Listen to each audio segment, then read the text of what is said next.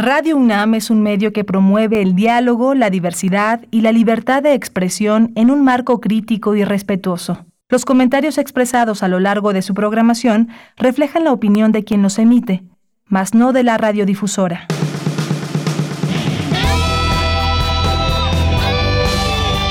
Prisma RU. Relatamos al mundo.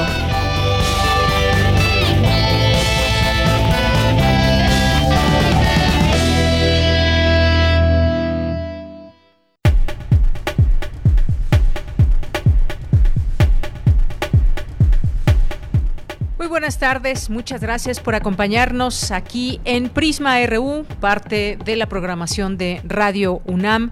Gracias por su sintonía. Aquí nos encontramos todos los días de lunes a viernes de 1 a 3 de la tarde. Es un gusto saludarle, que esté con nosotros para que le podamos informar de lo más relevante desde nuestra universidad, los temas de México y del mundo. Pues continúa la vacunación en distintas partes del país ah, para terminar con este esquema de vacunación para adultos mayores de 60 años de edad y las delegaciones, las alcaldías restantes aquí en la Ciudad de México también ya están organizados en días, en horas para las personas que pues quedaron a la última parte de esta de esta vacunación. Así que pues eh, acudir a sus citas, acudir a la hora que se señala, si es que les llegó la hora y quienes no, pues sí tendrán que ir a preguntar qué sucedió, como nos han reportado también distintas personas que no, no les han indicado ni la hora ni la sede en la que les toca. Ojalá que sean los menos casos posibles y pues ya terminando esta fase de adultos mayores que tendrán que recibir muchos de ellos su segunda dosis hasta en 8 12 semanas si les toca la vacuna de AstraZeneca, un poco menos de tiempo, 21 días con la vacuna Sputnik y pues también al interior del país continúa esta vacunación y ya se dará información, esperemos muy pronto, para la etapa que sigue, que son las personas de 50 a 59 años de edad. Estamos atentos en todo esto. Hoy vamos a platicar entre algunos temas, vamos a, conversar con dos periodistas en Quintana Roo, con Adriana Varillas y Alejandro Castro. Ellos junto con eh, un equipo han eh, dado a conocer a través de un reportaje un tema sobre trabajadores de la construcción bajo el yugo del crimen organizado. Un hotel, en especial el Planet Hollywood en Isla Blanca, muy cerca de Cancún, pues que tiene serias dificultades para eh, pues aclarar uh, circunstancias en las que han desaparecido trabajadores, así igualmente en otros en otros hoteles, en otras pertenecientes a otras empresas, otros empresarios.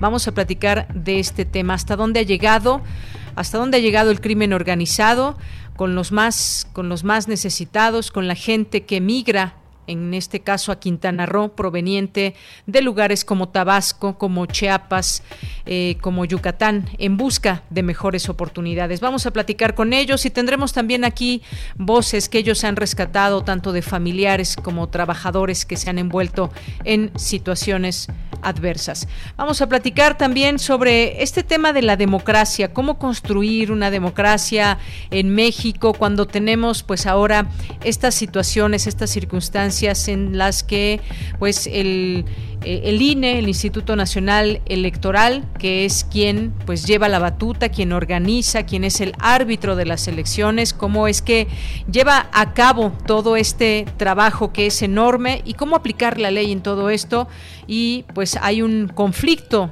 digamos de alguna manera, con un partido político que es el partido que además hoy gobierna este país. Vamos a hablar al análisis con el doctor John Ackerman, que es director del programa universitario de estudios sobre democracia, justicia y sociedad de la UNAM. Es investigador del Instituto de Investigaciones Jurídicas.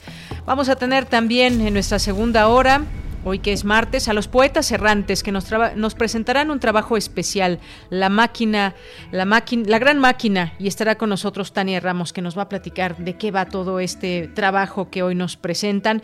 Vamos a tener también literatura, vamos a tener información cultural, información de México y del mundo. Quédese aquí con nosotros. Muchos saludos allá a mis compañeros en cabina que están atentos, pendientes y hacen posible también que esta transmisión salga para todos ustedes a través de las señales de Radio UNAM, de sus frecuencias 860 de AM y 96.1 de FM. Muchas gracias en los controles técnicos a Emanuel Silva, eh, gracias en la producción a Rodrigo Aguilar y en la asistencia a Denis Licea. Aquí en los micrófonos les saluda Deyanira Morán, con mucho gusto. Gracias por esa sintonía y tampoco se olviden de escribir en nuestras redes sociales arroba PrismaRU en Twitter y PrismaRU en Facebook. Y desde aquí, relatamos al mundo. Relatamos al mundo. Relatamos al mundo.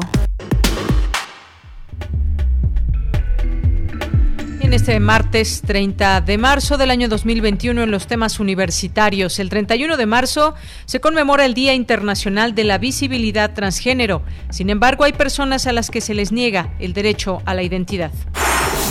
Explica experta que a la UNAM el movimiento feminista llegó al final de la segunda ola y principios de la tercera.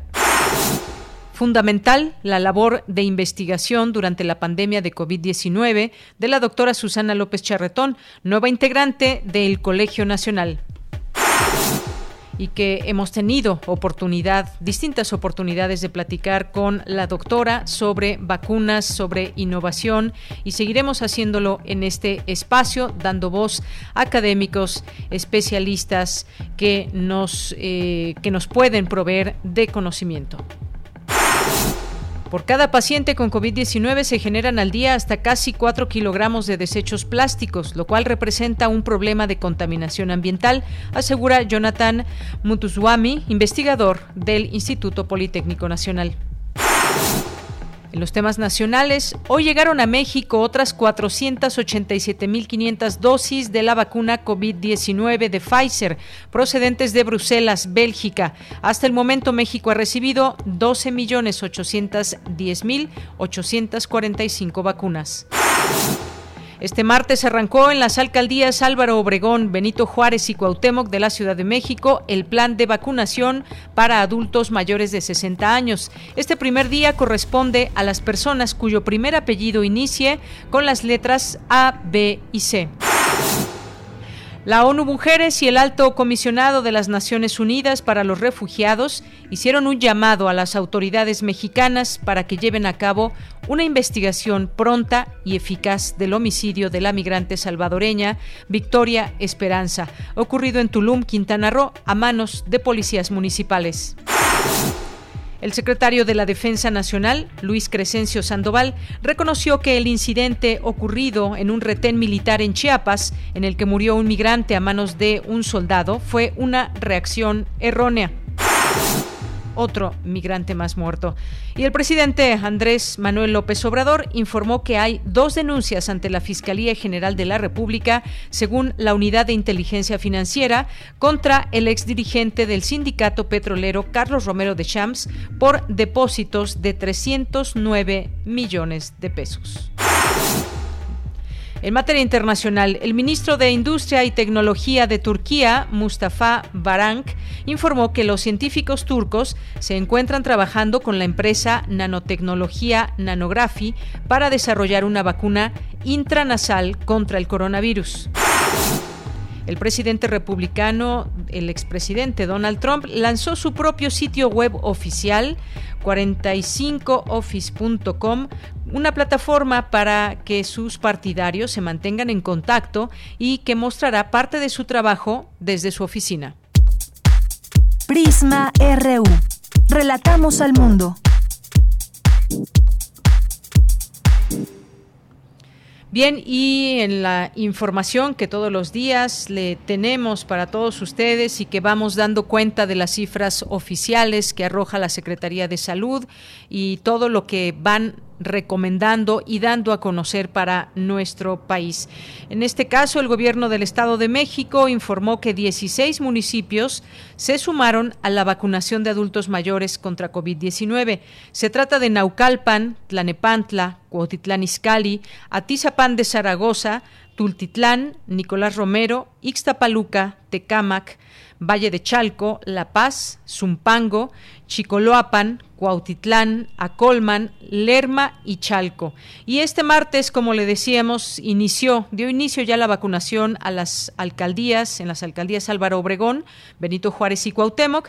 Esto es para los adultos mayores, que su apellido em, empiece con la letra A, B y C, y así se siguen durante los siguientes días.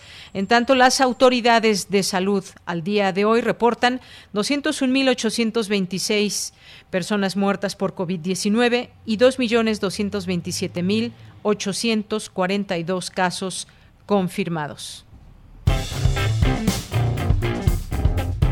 Campus RU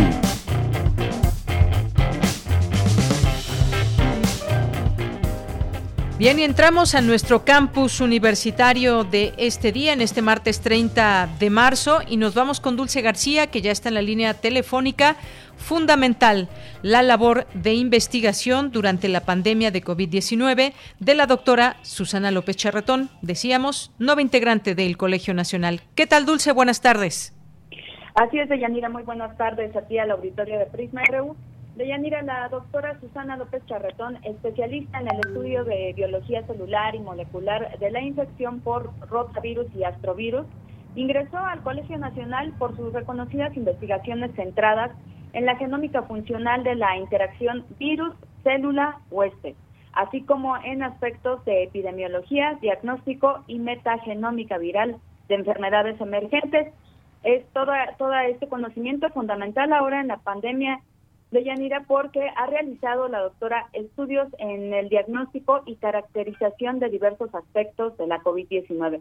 Durante la ceremonia de nombramiento de la doctora López Charretón como integrante del Colegio Nacional, ella misma expresó su agradecimiento a quienes la propusieron como candidata a este puesto. Vamos a escucharla. Mi profundo agradecimiento a quienes propusieron inicialmente mi candidatura, el doctor Antonio Lascano y el doctor Francisco Bolívar, y desde luego a todos aquellos que la apoyaron. Quiero agradecer especialmente al doctor Bolívar por su apoyo para obtener este nombramiento, pero además por su apoyo a lo largo de mi carrera científica. Mi primer recuerdo de Paco se remonta a cuando él recién regresaba de San Francisco como un joven investigador que portaba las herramientas más codiciadas del momento, el conocimiento y el armamento tecnológico de la ingeniería genética nos dejó encantadas con el mundo tecnológico que se abría entonces en el Instituto de Investigaciones Biomédicas y que apuntaba a ser, como ha quedado claro y se ha consolidado con los años, el fundamento central para el desarrollo de la biotecnología moderna. Yanira, la doctora Susana López Charretón inauguró su recibimiento en el Colegio Nacional con la conferencia titulada El maravilloso mundo de los virus, en donde explicó que es necesario estudiar a los virus por el alto impacto que tienen en la salud individual y poblacional. Escuchemos nuevamente. Sin embargo, hoy les quiero mostrar que también se estudian por la íntima relación que establecen con sus hospederos. Los virus han sido y son herramientas muy poderosas que han permitido entender muchos de los mecanismos de funcionamiento de las células. Como veremos más adelante, los virus han jugado un papel sumamente importante en la historia y en la evolución de los seres vivos y tienen un papel muy importante en el mantenimiento del ecosistema mediando procesos como la oxigenación de los océanos y el reciclaje de la materia orgánica en el planeta.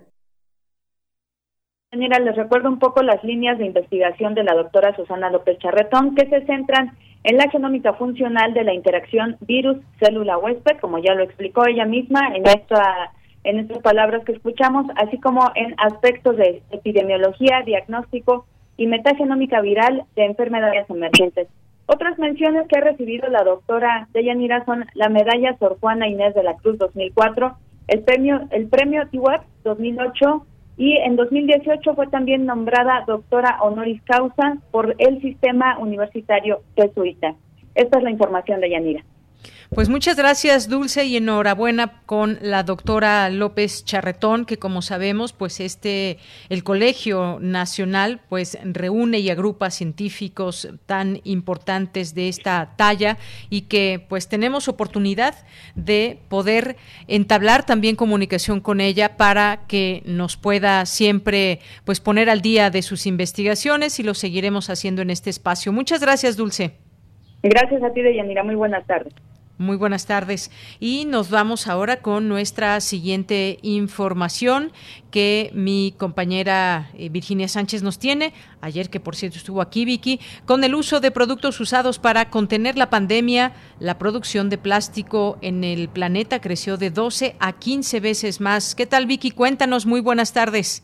Hola, ¿qué tal, Deya? Muy buenas tardes a ti y al auditorio de Prisma RU.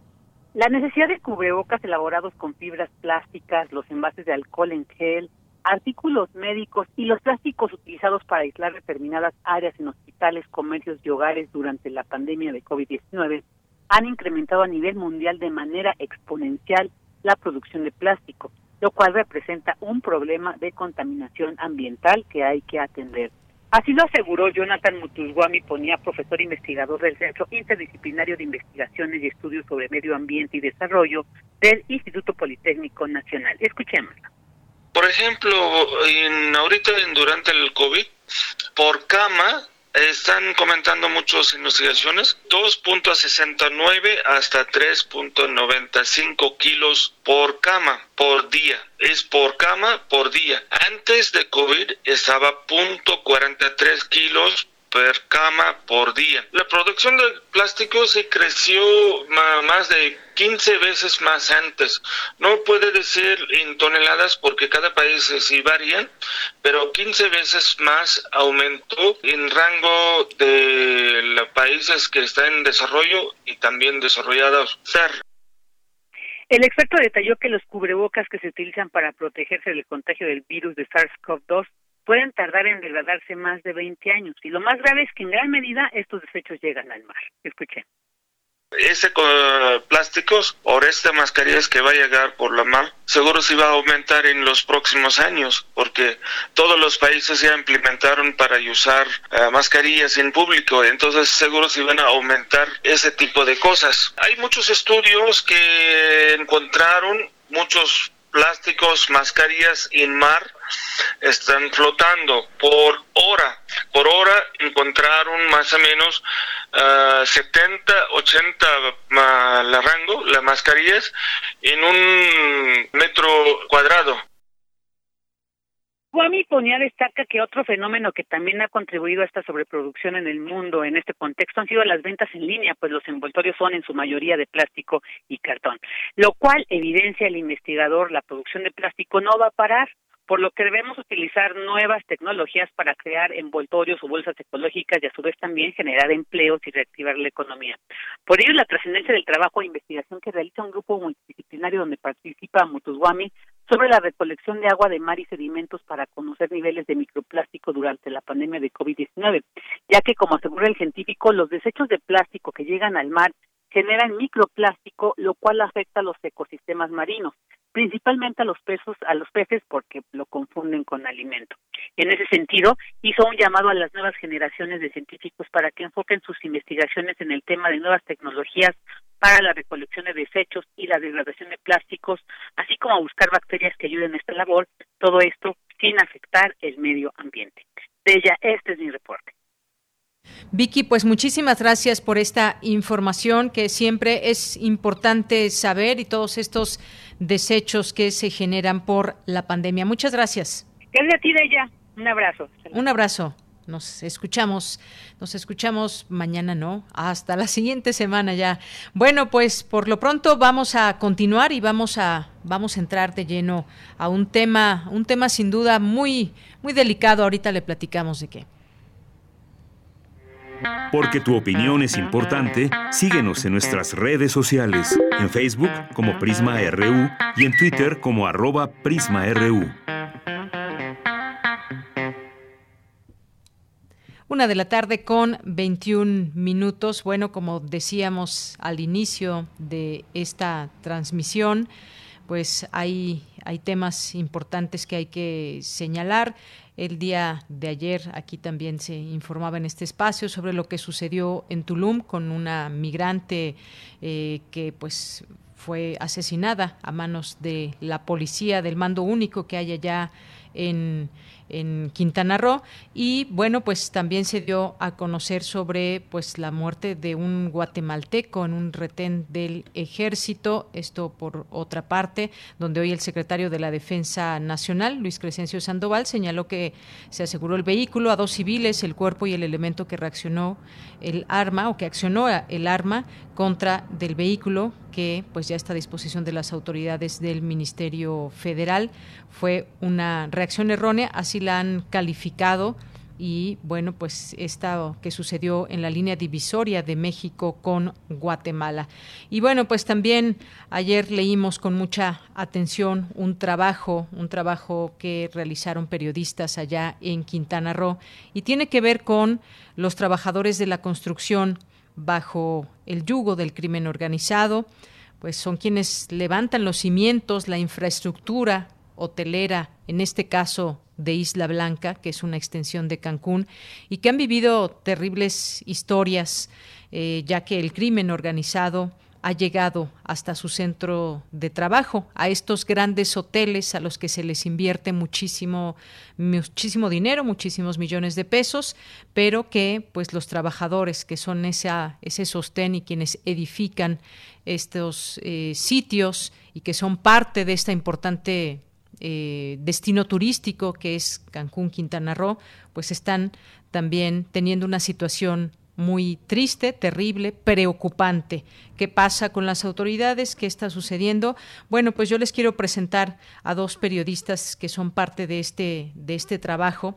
Ellos son Adriana Varillas, que es periodista corresponsal del Universal, escribe en el portal Estamos aquí de Quintana Roo. ¿Y qué tal, Adriana? Bienvenida, muy buenas tardes. Hola, muy buenas tardes, Deyanira. Eh, buenas tardes a ti y a tu audiencia. Y también nos acompaña Alejandro Castro, también periodista de Estamos aquí y que es parte de esta, de esta investigación. Alejandro, bienvenido, buenas tardes. ¿Qué tal? Muy buenas tardes, saludos a todo el auditorio. Bien, pues yo quisiera pedirles que pues eh, escuchemos juntos, junto con nuestro público, que está sintonizándonos, pues parte de las voces que ustedes han recogido de familiares y de trabajadores que relatan de, de propia voz lo que han estado viviendo en el caso de los familiares, pues las denuncias que se han interpuesto y de pronto pues lo que parecería una nula respuesta de las autoridades. Si les parece bien, vamos a escuchar estas voces y regresamos a conversar con ustedes. Adelante. Hijo vino a trabajar aquí a Cancún, al Hotel Planet Hollywood, hasta que nos avisan que el 21 de julio desaparece. Me hablan en la fiscalía que habían encontrado un cuerpo y que, que pertenecían a los rasgos de mi hijo. Ya son varios desaparecidos y no creo quedarnos callados, tenemos que hablar lo que está pasando. Mira, mi hermano lunes fue a dejar papeles al Hollywood y el viernes desapareció. Bueno, yo recibí llamadas de unos tipos que me dijeron, este, tu hermano ya no lo busques, no va a aparecer, tu hermano ya no está aquí, ya está muerto. Si eres pobre, no cuentas. ¿Dice quiénes son los dueños del hotel? Son artistas. Se llama Planet Hollywood. Se llama Jesús Moisés Gómez. Él desapareció el 10 de enero del 2020 en el Hotel Catalonia. Solo escuchamos que, que sí vendían la droga y todo. No solo somos una familia, somos más de 12 familias que estamos buscando a nuestros hermanos, amigos, que realmente solo van a buscar la forma de sustentar a su familia y ahora ya no están. Mi hijo tiene 28 años, viene de Tuxtla Gutiérrez, Chiapas. Hace tres años que trabaja acá, el domingo 2 salió para allá y la cual este pues nunca llegó. Iban a investigar a mi hijo, la cual lleva cinco meses y no hubo ninguna llamada. Como le vuelvo a repetir, aquí es la ley el más fuerte. Yo tengo entendido de que mi hijo, pues ahorita con que apareció muerto, pues entonces mi hijo sí llegó al hotel. Ese mismo día desapareció y ese mismo día me lo mataron. Ya el sábado, que es 20, 21 de, noviembre, lo encuentran ¿Qué, ¿Qué, es lo que esconde el hotel? Porque todavía hay más restos adentro. A honor, a honor, le voy a hacer justicia a mi hijo. Dios me preste vida para poder seguir luchando por mi hijo. Bien, pues escuchamos estas, estas voces familiares donde pues nos se nos hace un nudo en la garganta de escuchar todo esto que están padeciendo. Y bueno, pues me gustaría empezar contigo, Adriana Varillas, que nos platiques eh, pues un poco más a detalle sobre esto que acabamos de escuchar, que es parte también de la investigación que ustedes han llevado a cabo. Hay cifras en todo esto, hay eh, pues no solamente este Hotel Planet Hollywood que sale a relucir en este reportaje, sino también, también otros, otros grupos hoteleros. Cuéntame, por favor, de esta investigación y pues cómo ha llegado, cómo se ha metido el crimen organizado con estos trabajadores allá en Cancún, Quintana Roo. Eh, sí, Dayanira, pues eh, justo eh, escuchar esos testimonios, esas voces, eh, estar frente a las personas que han perdido a sus hijos en condiciones eh, no esclarecidas aún por las autoridades locales, es lo que animó al equipo de trabajo integrado por Alejandro Castro, Cecilia Suárez, Eric Galindo y, yo, eh, para comenzar a tratar de documentar a fondo qué era lo que qué es lo que está sucediendo en el área de la de las construcciones de las de las obras de construcción de estos eh, desarrollos turísticos que pues diariamente eh, eh, se van levantando en, todo el Caribe mexicano, como se conoce, digamos que es la marca de, turística de Quintana Roo que agrupa varios destinos turísticos como Cancún, Playa del Carmen, Tulum, Holbox, Bacalar, Isla Mujeres y demás.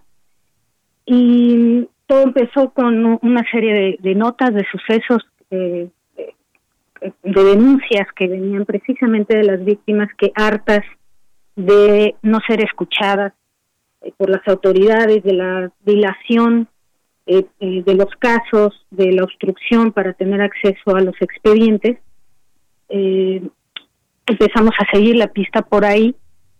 Los padres, los familiares empezaron a manifestarse y pues ahí digamos que esa fue la raíz que, despertó el interés por eh, ir más a fondo hasta que eh, bueno se decidió hacer una investigación en más a profundidad. Encontramos el apoyo de Conectas esta eh, fundación que respalda el periodismo de investigación.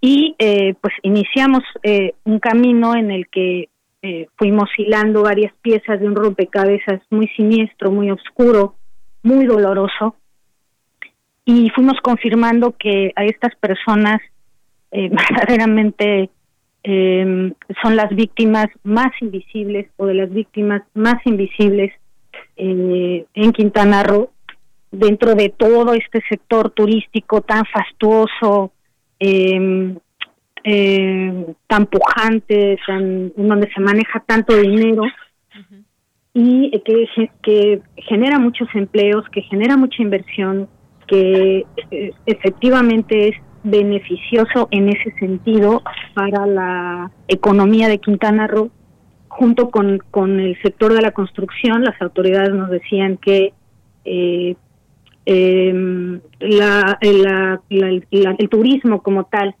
y el sector de la construcción son los dos motores económicos más importantes de, eh, de la entidad.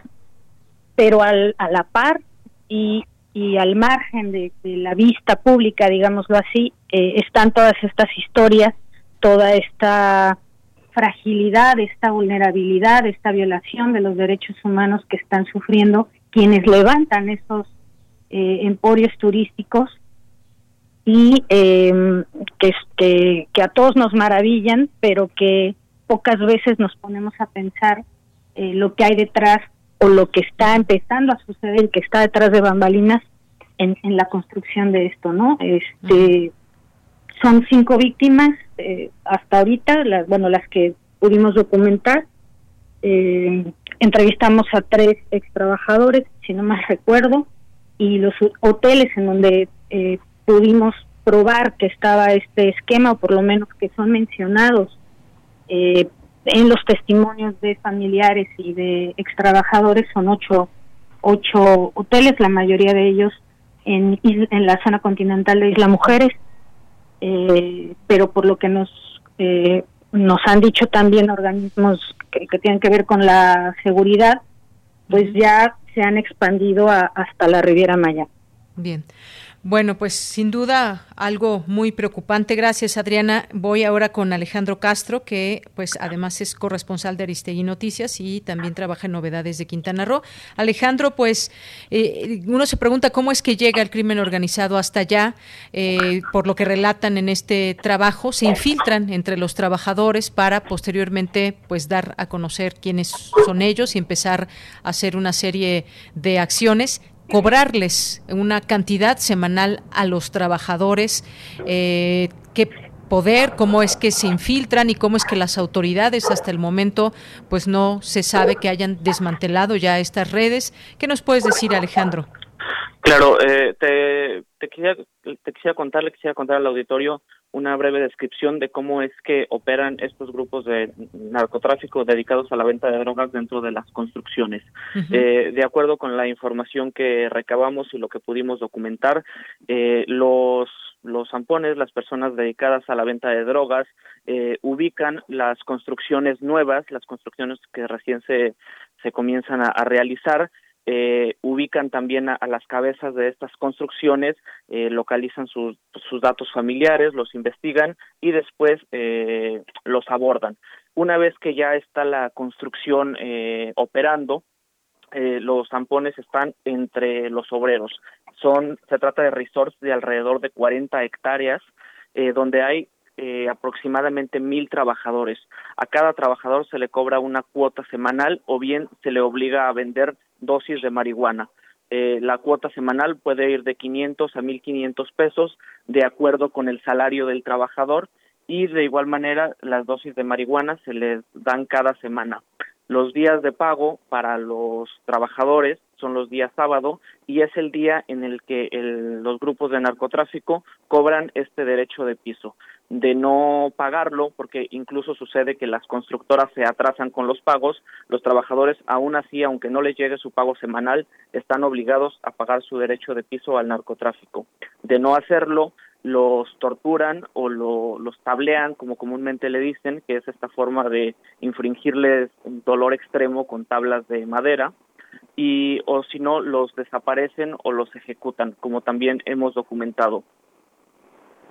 Bien, esto está pasando hoy en día en Cancún, hay que decirlo, y pues yo les preguntaría qué responde la autoridad ante todo esto. Como bien nos dices, Alejandro, pues no solamente son los trabajadores, los albañiles, sino también hay eh, pues los que son los jefes de estas personas que también están, digamos, bajo el yugo del crimen organizado y dan a conocer en el reportaje también algunos otros eh, lugares como o, grupos empresariales, hoteleros como Catalonia, Atelier, Excellence, Majestic, Palladium, Riu, Dunamar y Río, Riu Beach Palace, que son alojamientos cuyas obras en construcción también han sido cooptadas por extorsionadores y vendedores de drogas y uno se pregunta qué pasa con la autoridad. ¿Qué les han dicho las autoridades? Eh, a nosotros nos sorprendió un tanto la respuesta que tuvimos por parte de las autoridades. Eh, es importante mencionar, por ejemplo, el caso de la secretaria de Turismo, quien mencionó que desde hace dos años ella no tenía conocimiento de ningún caso de extorsión, que además era una situación que se, se resolvía de manera relativamente fácil, certificando a las empresas y además apuntó que de enterarse de algún caso ya se habría echado, como lo mencionó ella textualmente, la caballada completa para resolverlo de inmediato. Eh, por su parte, la secretaria de, del Trabajo negó que estas extorsiones tuvieran alguna relación con lo laboral. Eh, yo personalmente interpretándolo así como si, si se tratara de una situación normal, trabajar entre grupos del narcotráfico, del crimen organizado, y eh, por otra parte, el fiscal decidió no aceptarnos una entrevista pese a las reiteradas peticiones que hicimos al área correspondiente. Bien, bueno, pues es ya, importante ya, ya. saberlo. Sí, Adriana. Ah, Sí, yo ahí eh, agregaría eh, que hay una, estas reacciones van en sintonía de Yanira a eh, esta idea que se nos ha casi tatuado en Cancún, en Quintana Roo, de que mm, lo que lo, las cosas malas no se deben dar a conocer para cuidar la imagen, para cuidar la marca. Eh, esta, esto como mantra eh, ha sido inculcado en la cabeza de la población, de los empleados, de los medios de comunicación, de los servidores públicos, de las autoridades como tal, incluso hasta de algunas organizaciones civiles, eh, porque siempre está este chantaje de no hables mal del camello, no hables mal de la gallina de los gordos, porque entonces hay este miedo de que eh, va a haber un impacto a la imagen y entonces no vienen los turistas, entonces si nos quedamos sin turismo, pues nos quedamos sin dinero, sin trabajo, sin ingresos, sin estabilidad y tal, ¿no? Entonces, eh, esta premisa que ha sido repetida históricamente nos ha cobrado muy eh, una factura durísima, muy cara, porque tienen que ver con la seguridad y la vida de millones de personas que todos los días se fletan precisamente por sacar adelante estos destinos turísticos que eso sí, cuando reciben los premios, cuando van a eh, ferias turísticas internacionales, eh, cuando se trata de decir que eh, son los destinos turísticos más importantes de Latinoamérica, en el caso de Cancún y de Riviera Maya, ahí sí el orgullo es mucho, pero no se voltea entonces a para eh, cuidar verdaderamente y garantizar la seguridad de la, de la población, que es la que todos los días, repito, se soba el lomo y ahora hasta arriesgan la vida para hacer de esto un destino turístico o un conjunto de destinos turísticos exitosos que eh, generan efectivamente mucha inversión y eh, empleo. Yo creo que, que debería haber una reflexión más eh, a profundidad y, y, de veras tomar el, todo por los cuernos para dejar de minimizar lo que está pasando, porque efectivamente, como comentaba Alejandro, las autoridades están en, eh, sí es grave, pero no tanto, eh, sí es un problema, pero lo tenemos resuelto. Eh, mandamos, hay inspecciones, nos decían, ¿no? Que hay inspecciones de la autoridad y que en el momento en que pasara algo y fuera denunciado, esas eh, inspecciones eh, se iban a poner en marcha, pero lo que nos decían los trabajadores es que efectivamente, o sea, va la policía, revisa en la superficie, así como, ah, no, pues sí, ya llegué como de trámite, pero no hacen una verificación de toda la obra, eh, se quedan en la parte de abajo, no suben a los otros niveles que es eh, desde, desde donde han sucedido, se han cometido actos de tortura, en palabras de los extrabajadores, y eh, no hay verdaderamente una verificación de que cada obra esté marchando bien y que estas personas sean garantizados sus derechos humanos, garantizados su eh, el recurso que ganan, eh, sus derechos laborales y sobre todo su seguridad. Claro, pues de mucho impacto esta investigación donde efectivamente pues las respuestas que ustedes obtuvieron por parte de la autoridad es un tanto eh, minimizar, decían la secretaria de Turismo, pues descartó que sea eh, una situación grave está el tema de la protección a la marca turística, está también el calvario de todas estas eh, personas ligadas a estos jóvenes que han desaparecido o que en su momento han sido torturados, porque el 80%, ustedes lo mencionan aquí en el reportaje, pues es, son personas que vienen de fuera, son personas que no, eh, que no nacieron en Cancún, que vienen de estados aledaños y que son las que pues están teniendo este problema y sus familiares pues se enfrentan a un doble problema porque la información que surge a cuentagotas ellos tienen que ir a interponer denuncias hasta Quintana Roo y hasta el momento pues muchos de estos restos hasta donde se sabe estas osamentas no han sido identificadas. ¿Es así, Alejandro? E, es correcto, de, en noviembre de 2020 se localizaron a un costado del Hotel Planet Hollywood cuatro osamentas, de las cuales solamente una ha sido identificada. La Fiscalía contabiliza 18 denuncias por desaparición de personas vinculadas a la industria de la construcción. No obstante, el fiscal general ha mencionado que solamente se están investigando nueve, eh, que fueron, digamos, los casos que, se, que salieron a la luz, y esto mismo ha sucedido con la Comisión de Búsqueda de Personas, quien comenta que solamente está enfocada en, la investigación de nueve casos. También mencionarte que los familiares, todos nos han dicho que han tenido eh, diversos problemas a la hora de enfrentarse a pues a esta burocracia de la fiscalía eh, toda vez que bueno no son atendidos en un caso de un de una persona proveniente de Chiapas el Rubiel es su nombre eh, su padre interpuso una denuncia en agosto pasado si no mal recuerdo y hasta el momento la fiscalía no se ha comunicado con él para darle un seguimiento a su denuncia eh, fue digamos archivada en otro de los casos eh, de Jesús Moisés que desapareció en el Hotel Catalonia la Fiscalía modificó su expediente para borrar el nombre del hotel donde desapareció.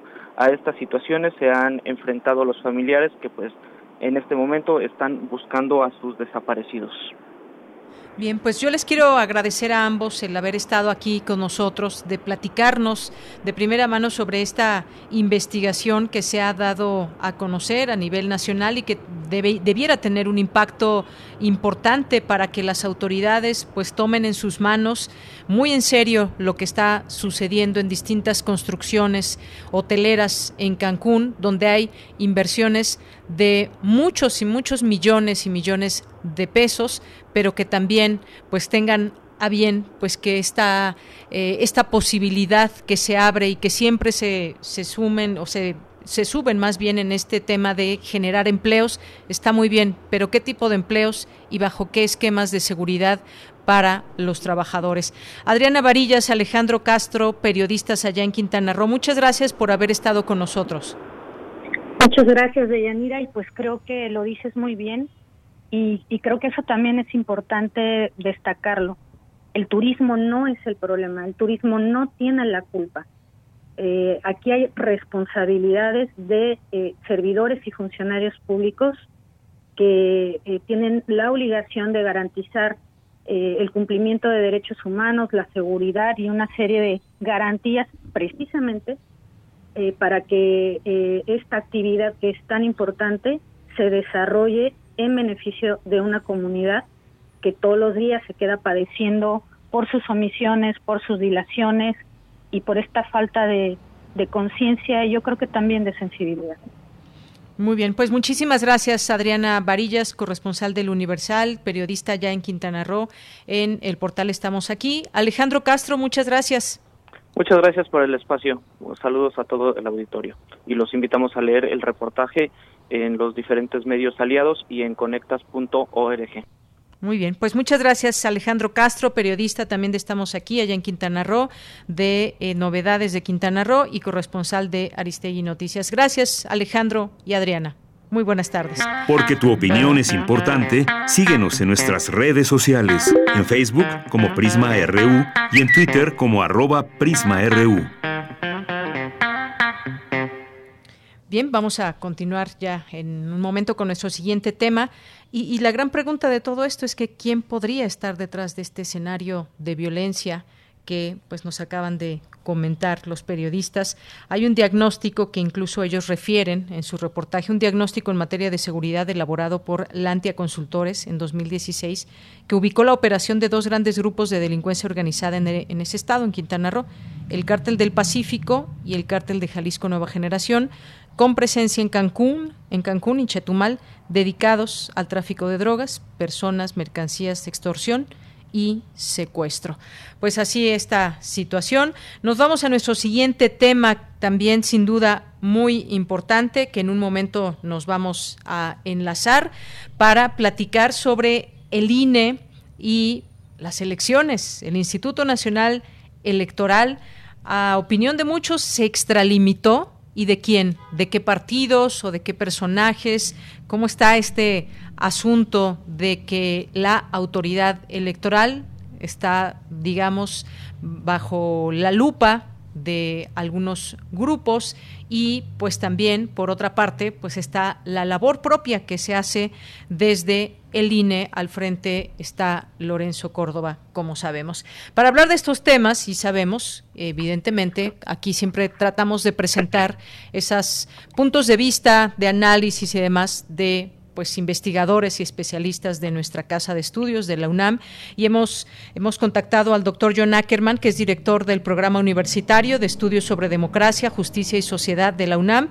y pues es investigador del Instituto de Investigaciones Jurídicas. ¿Qué tal, doctor John Ackerman? ¿Cómo estás? Buenas tardes. Buenas tardes, Deyanira. Un gusto, como siempre, conversar contigo. A tu orden. Igualmente para mí, doctor John Ackerman, pues preguntarte qué opinas de lo que está pasando toda esta serie de controversias en torno a lo que ha señalado el INE en los últimos días en esta sesión que hubo larga del Consejo y pues que quita algunas de las candidaturas por las razones que pues dice que encontraron estas anomalías y que tiene que ver con gastos de precampaña. Entre ellos, pues está Félix Salgado Macedonio, entre otros. Y también la posibilidad de que en estas elecciones, pues está jugando mucho. Hay miles de candidaturas de, de por medio. ¿Qué es lo, lo que ves tú en tu análisis?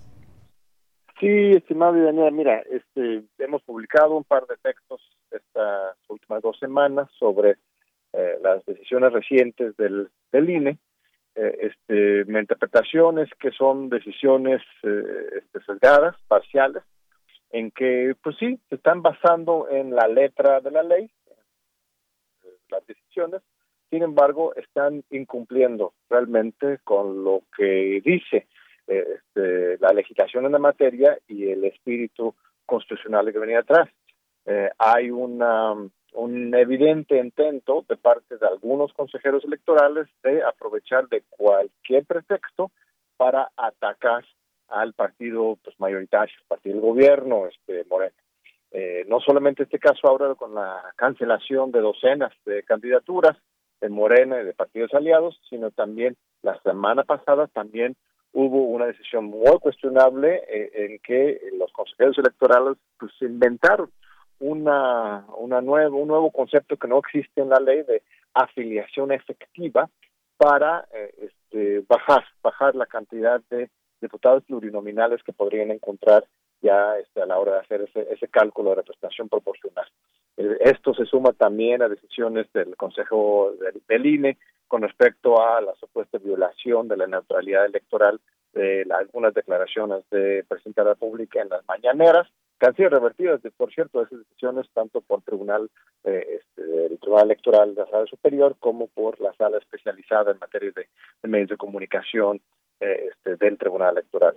Este, la decisión más reciente, esta de la cancelación de las candidaturas, pues es muy problemática porque Morena, pues ojalá, la verdad es que ojalá Morena fuera un partido pues, plenamente democrático, ¿no? En que se hicieran este precampañas, competencias abiertas entre los diferentes aspirantes para los diferentes cargos, pero por varias razones, la pandemia, también decisiones populares del mismo partido, eh, este no se hicieron procesos democráticos.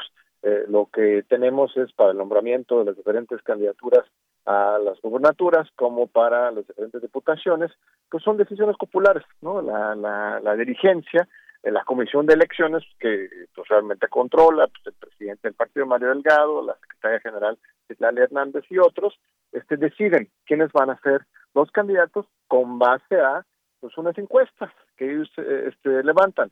Esas encuestas no son encuestas entre la militancia, ni se les pregunta realmente a la militancia como sí cuál es su, como sí cuál es su, su opinión eh, este, no participan los militantes como tal de Morena, ni como votantes, ni tampoco como encuestados como tal. Son este, encuestas, este, ejercicios demoscópicos eh, muy generales que le arrojan algunos resultados que toman en cuenta la dirigencia de Morena para tomar su decisión. Esto no es una precampaña, no es una competencia eh, este, real entre los diferentes aspirantes, sino es un procedimiento de designación.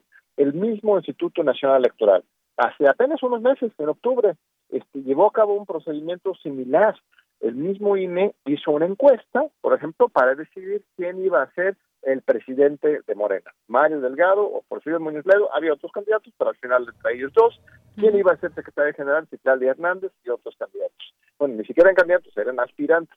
Y en ese mismo momento, por ejemplo, los adversarios de Mario y de este Citlali dijeron al INE, oye, pero aquí están haciendo campaña espectaculares a favor de Mario, ahí, ahí este otros eh, post en redes sociales a favor o en contra de diferentes candidatos y el INE, y, hay que fiscalizar esos gastos, gastos, fue la exigencia hacia el INE.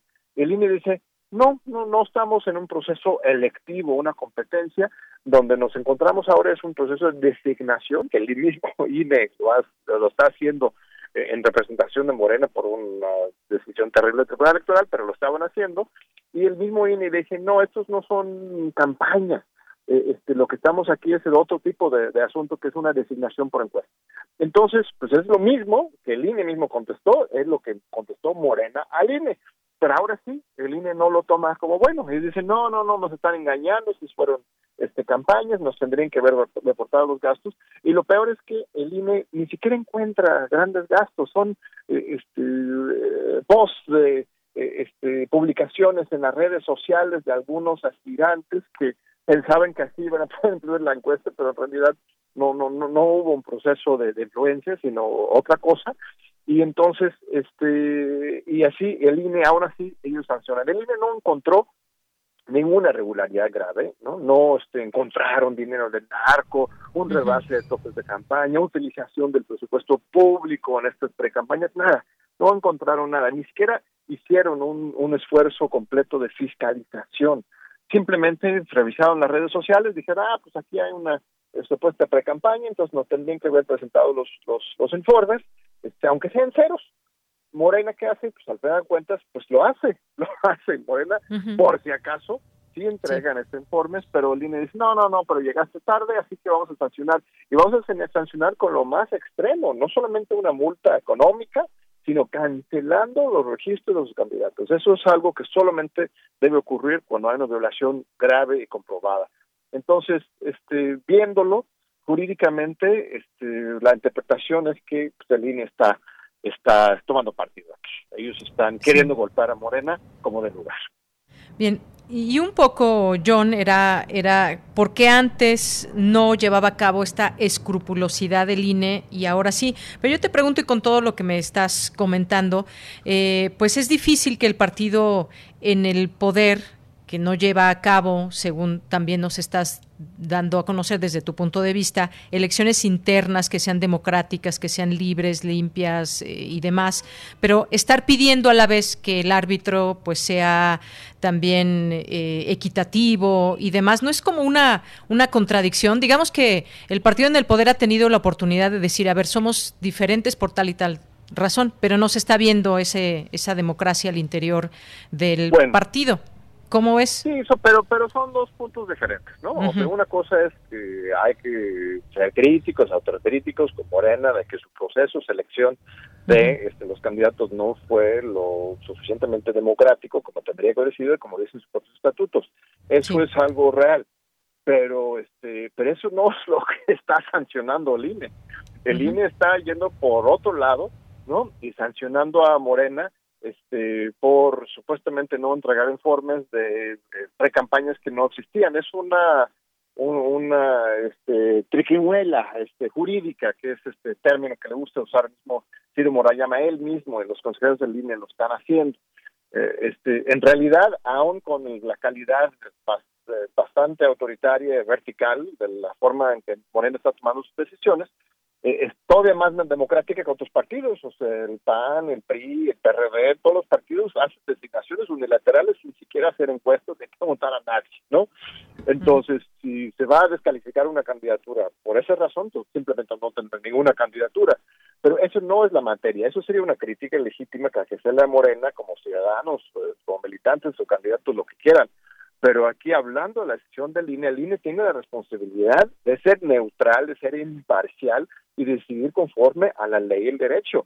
Y eso es justo lo que no están haciendo. La decisión de la semana pasada también fue muy grave. Eh, este, modificar de última hora, apenas a unos días antes del inicio del proceso electoral federal, bueno, de las campañas este, electorales federales, el proceso ya inició hace unos meses, este hecho de cambiar la fórmula para calcular los diputados plurinominales. Lo que dice el INE es que eh, este si yo voto por el PT o por el Partido Verde o cualquier partido chico que esté aliado con Morena, esos votos no van a contar por el candidato que por ese partido que estoy votando, porque yo INE voy a decidir, no, no siempre, pero en muchos casos yo INE voy a decidir este con quién está afiliado realmente los candidatos. No voy a tomar la palabra de la persona, del candidato mismo, ni del partido que ya firmó un documento y que está en un proceso jurídico, sino yo INE voy a meterme y yo voy a decidir eh, este, cuál es la afiliación efectiva de estos candidatos para hacer mi cálculo. Es una intromisión terrible en la libertad personal y en la vida partidista. ¿Y por qué lo hacen? Para reducir la cantidad de diputados que pueden estar en el bloque obradorista. Eh, este, antes no hacían nada. El Pacto por México llegó a controlar 400 diputados de 500 y ahí sí, como eran diferentes partidos, PRI, PAN, PRD, pues se les respetaba a cada uno su militancia. Pero aquí, aunque en el caso de que también hay diferentes partidos políticos, ahora sí, como comparten en general una visión, el INE extralimitándose en sus funciones, porque la ley no dice esto, que el obradorismo en general o ideológico, dicen de partidos políticos específicos tienen que tener un tope específico, ellos brincan la ley y dicen, no, no, nosotros vamos a decidir quiénes son obradoristas, quiénes son morenistas, y vamos a asegurar que Morena no gane la mayoría de Entonces, esto e, es... ¿Esa tú ves que sea la intención de parte del INE? Sí, por supuesto, es, es, es eh, para mí absolutamente transparente leyendo sus resoluciones eh, en que ellos están inventando nuevas categorías jurídicas, nuevos conceptos que no están en la ley, como esto de la afiliación efectiva, eh, y el objetivo es, claro, reducir la cantidad de diputados eh, del bloque obradorista que llegan a la Cámara de Diputados a partir de reducir la cantidad de diputados plurinominales. Bien, pues ya veremos qué sucede ya en las en las urnas en los próximos meses, en próximo junio, que es cuando se darán estas elecciones tan importantes y, parte de esta construcción de nuestra democracia, John, porque esto le ha costado mucho a México. El IFE en su momento, el INE, cuesta mucho dinero a los mexicanos y durante muchos años también y antes de que existiera eh, el INE, por ejemplo, pues las elecciones eran prácticamente una simulación. De pronto, pues era un, eh, un momento donde el resultado de las elecciones pues se sabía incluso antes de que ocurrieran y luego pues el, aquel fraude del 88, luego pues eh, eh, el IFE, entonces ha, costado mucho esta construcción de la democracia como para que no se respete la voluntad de la gente y las reglas y los planteamientos que se hacen para que se pueda dar un proceso claro, transparente, limpio. Así es, estoy totalmente de acuerdo. Nuestras instituciones electorales y leyes electorales nos ha costado tu sangre, eh, este, muchas luchas sociales. Esto nuestra ley, el derecho electoral y las diseño institucional eh, en México es ejemplar. Incluso diría que está a la vanguardia a nivel internacional. El problema no es eso, el problema son los individuos, los consejeros, eh, los magistrados electorales que muchas veces deciden eh, de acuerdo con sus preferencias personales, sus ideologías este, políticas y sus alianzas este, de redes este, políticas económicas en lugar de decidir de acuerdo con las reglas ellos de, manera neutral e independiente. No es la primera experiencia, 2006, eh, este, aún con esas instituciones y, leyes, ya hubo una reforma importante en 2014, pero ya leyes eh, de las modernas muy importantes, 2006, eh, este, los consejeros y los magistrados electorales decidieron hacerse de la vista gorda frente a un evidente fraude electoral. En 2012, este, con la compra en la presidencia de la República por Enrique Peña Nieto, también los consejeros y los magistrados, teniendo todas las facultades, en las leyes y, en las instituciones, podría haber investigado a fondo, descubierto desde antes el tema de Odebrecht, la compra masiva de votos, pero también se hicieron de la vista gorda. Y ahora, este, de repente, de manera sorpresiva, en 2021, están inventando eh, irregularidades que no existen y ahora sí aplicando todo el peso de la ley y de manera mañosa para afectar a una, uno de los jugadores en el juego. Entonces, este sí es, sí es muy problemático y tenemos que estar muy, muy, muy atentos a la ciudadanía eh, este, para justamente exigir que los mismos consejeros y magistrados cumplan con la ley y con este, los principios democráticos de la Constitución. Muy bien. Pues, John Ackerman, muchas gracias como siempre por estar aquí en Prisma RU de Radio UNAM. Al contrario, estimado Deyanira, un, un gusto, honor como siempre. Fuerte abrazo. un abrazo, hasta luego. Gracias.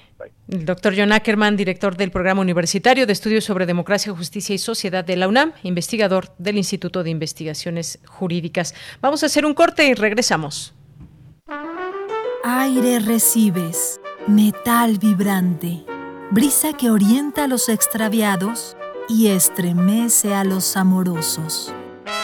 La música para trompeta, salsa, jazz, balada, está en Viento de bronce. Con Juan Arturo Brennan, lunes a viernes 6.40 de la mañana y 15 horas. Radio UNAM. Experiencia sonora. A las mujeres no se nos acosa, a las mujeres no se nos toca, a las mujeres no se nos viola, a las mujeres no se nos mata. Desde hace muchos años las mujeres mexicanas empezamos a romper el silencio, a dar la lucha por la igualdad la dignidad, la vida, por un México más justo. Sabemos que aún quedan muchos obstáculos, pero también los vamos a romper. No nos van a detener. México rompe con el machismo. México rompe el pacto. Movimiento Ciudadano. México. Su naturaleza, su cultura, sus colores, sus sabores, las diferencias. Entre todas y todos nos fortalece Vamos a luchar para darlo todo con determinación, con orgullo, con fuerza. Va por el futuro, va por nuestra gente, va por el bienestar, va por las familias, va por esta tierra, va por México. PRI, el Partido de México. Voces del feminismo en México. Alay de Fopa y Elena Urrutia crearon el programa de radio que se convirtió en una crónica de la lucha de las mujeres de los años 70 y 80. ¿Qué tanto ha cambiado la vida de las mujeres desde entonces? Foro de la Mujer, serie declarada Memoria del Mundo por la UNESCO, lunes, miércoles y viernes a las 17 horas. Radio UNAM, experiencia sonora. El Tribunal Electoral del Estado de México resuelve con justicia y celeridad las controversias jurídicas derivadas del proceso electoral. Las magistradas y los magistrados garantizamos tus derechos político-electorales conforme a los principios de certeza, imparcialidad, objetividad, legalidad y probidad y resolvemos de forma pronta y expedita los medios de impugnación con la emisión de sentencias. Este proceso electoral tú eliges y nosotros protegemos tu decisión. Tribunal Electoral del Estado de México. A los partidos nos toca hacer campaña con responsabilidad y respeto por las normas sanitarias. A los medios nos toca difundir información veraz. A quienes votamos nos toca analizar las propuestas. Al INE, a quienes estamos en las mesas de casilla y a las y los observadores electorales nos toca organizar y vigilar las elecciones. Y a ti te toca salir a votar cuidándote y cuidando de todas y todos. Las elecciones las hacemos todas y todos. El 6 de junio el voto sale y vale. Contamos todas, contamos todos. INE.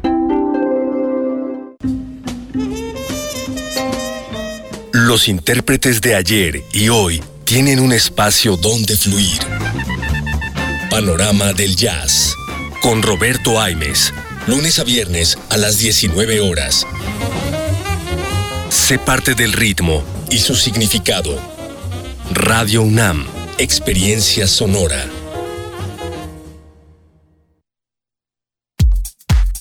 Prisma RU. Relatamos al mundo.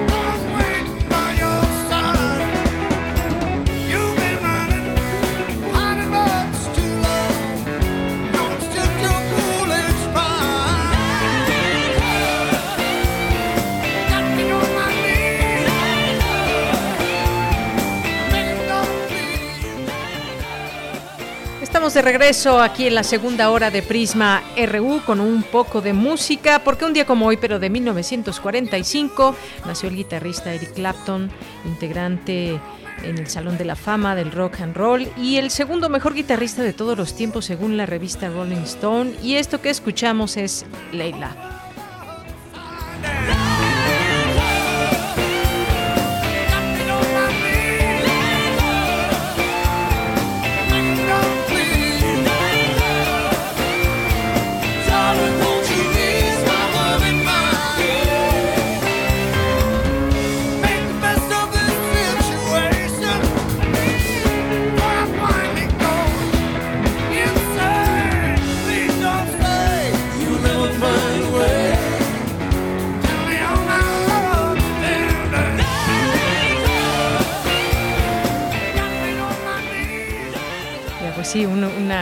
De Leila. Tienes toda la razón, mi estimado Rodrigo, que está allá en la producción y que nos presenta esta canción.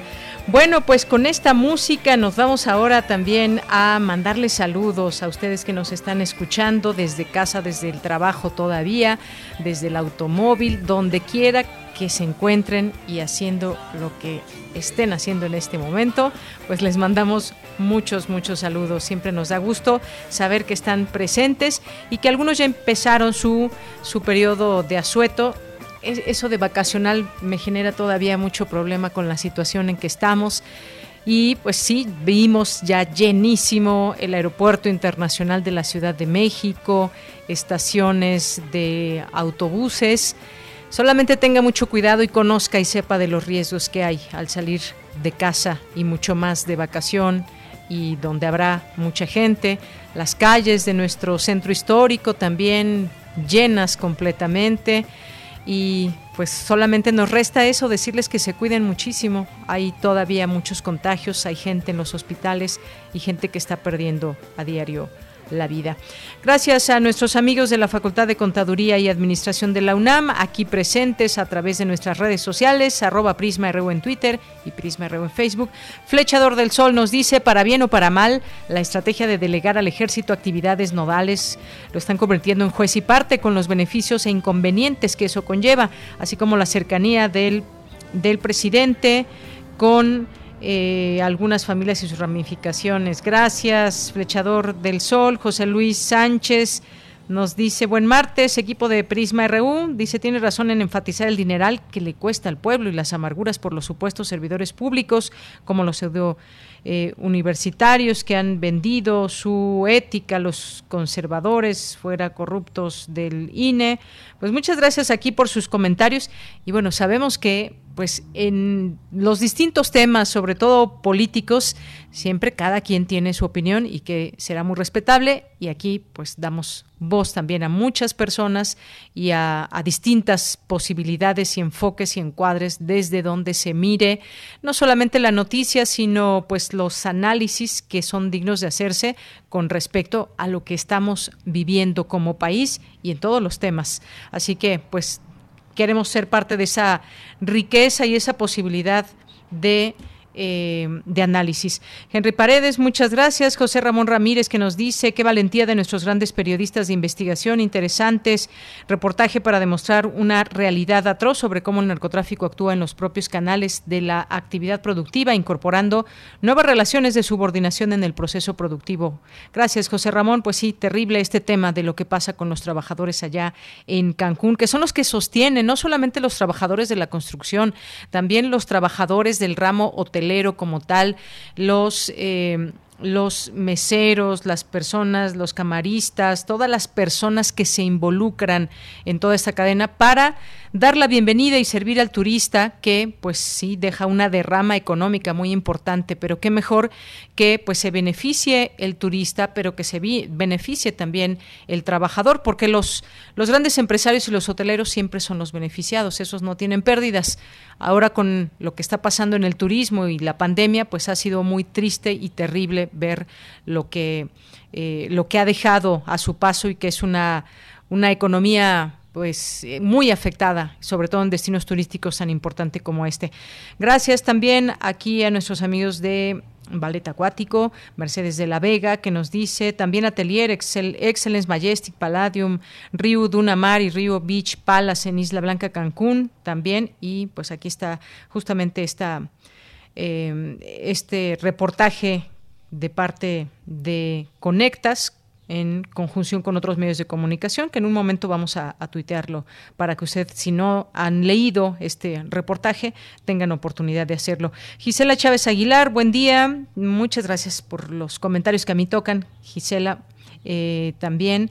Y nos dice pobres empleados pasan por situaciones de terror y lo malo que las autoridades se hacen los sordos. Gracias, Gisela. Un abrazo.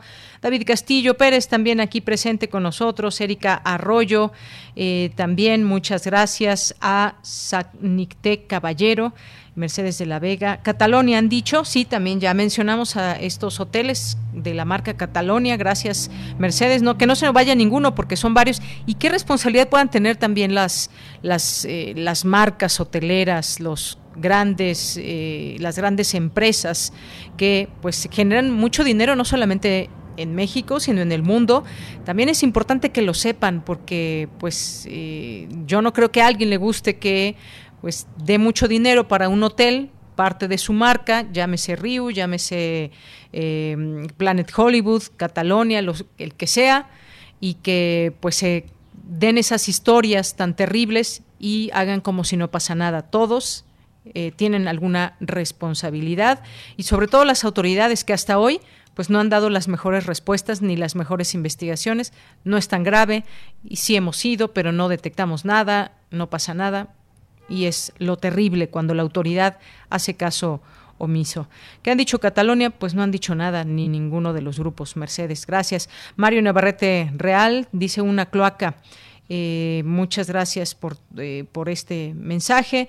Eh, también muchas gracias a Mari Bajes, también aquí presente, Mario Navarrete, que lo acompañamos a la hora de hacer la comida. Muchas gracias y los saludamos a él y a todas las personas. Gracias también aquí a Carmen Valencia, dice, llegué a escucharlos, me tocó vacunarme, todo muy organizado y rápido. Muchas gracias Carmen Valencia y gracias a quienes nos han compartido la oportunidad de saber cómo les ha ido con su vacunación y pues nos da mucho gusto que aquí también Carmen Valencia nos comparte, nos diga que todo ha salido muy bien en el caso de esta vacunación que, eh, que le tocó el día de hoy. Muy bien, pues nos vamos ahora con la información a borda académica, el recorrido feminista en nuestra universidad. Cindy Pérez Ramírez con la información. Adelante, Cindy. ¿Qué tal, Deyanira? Muy buenas tardes a ti y a todo el auditorio de Prisma RU. Durante la conferencia Historia del Feminismo en la UNAM, organizada por el Centro Peninsular en Humanidades y Ciencias Sociales de esta Casa de Estudios, la doctora María de Fátima Flores Palacios, fundadora del primer Centro de Estudios de la Mujer en la UNAM, así como profesora investigadora titular del Centro Peninsular, explicó que el feminismo es un movimiento político que transforma con un programa de acción y que busca el cambio de estructuras opresoras que violentan a las mujeres y las invisibilizan. A la UNAM, el movimiento del feminismo llegó al final de la segunda ola y principios de la tercera. Vamos a escucharla. Que ciencias políticas ya trae toda una historia detrás, porque ahí se gestó, diría yo, los primeros momentos del feminismo universitario. ¿Qué pasó con la tercera ola del movimiento social de las mujeres? Surge el Grupo Autónomo de Mujeres Universitarias, en donde realmente eh, pasan cerca de 1.200 mujeres por este grupo. La primera campaña contra la violencia en Ciudad Universitaria se realizó gracias a este grupo al cual yo pertenecí. En 1981 hicimos la primera marcha universitaria contra la violencia y el primer encuentro nacional de mujeres en la Ciudad de México. Los temas que se discutían en aquel momento eran la despenalización del aborto, la anticoncepción, la maternidad voluntaria, la liberación femenina, la violencia de género los derechos de las trabajadoras y el acoso sexual. En realidad son vigentes. Seguimos luchando por estas demandas. La investigadora remarcó que debe existir una vinculación entre la institución y las necesidades sociales. Asimismo, instó a las mujeres jóvenes que hoy continúan en la lucha feminista a perpetuar la memoria histórica.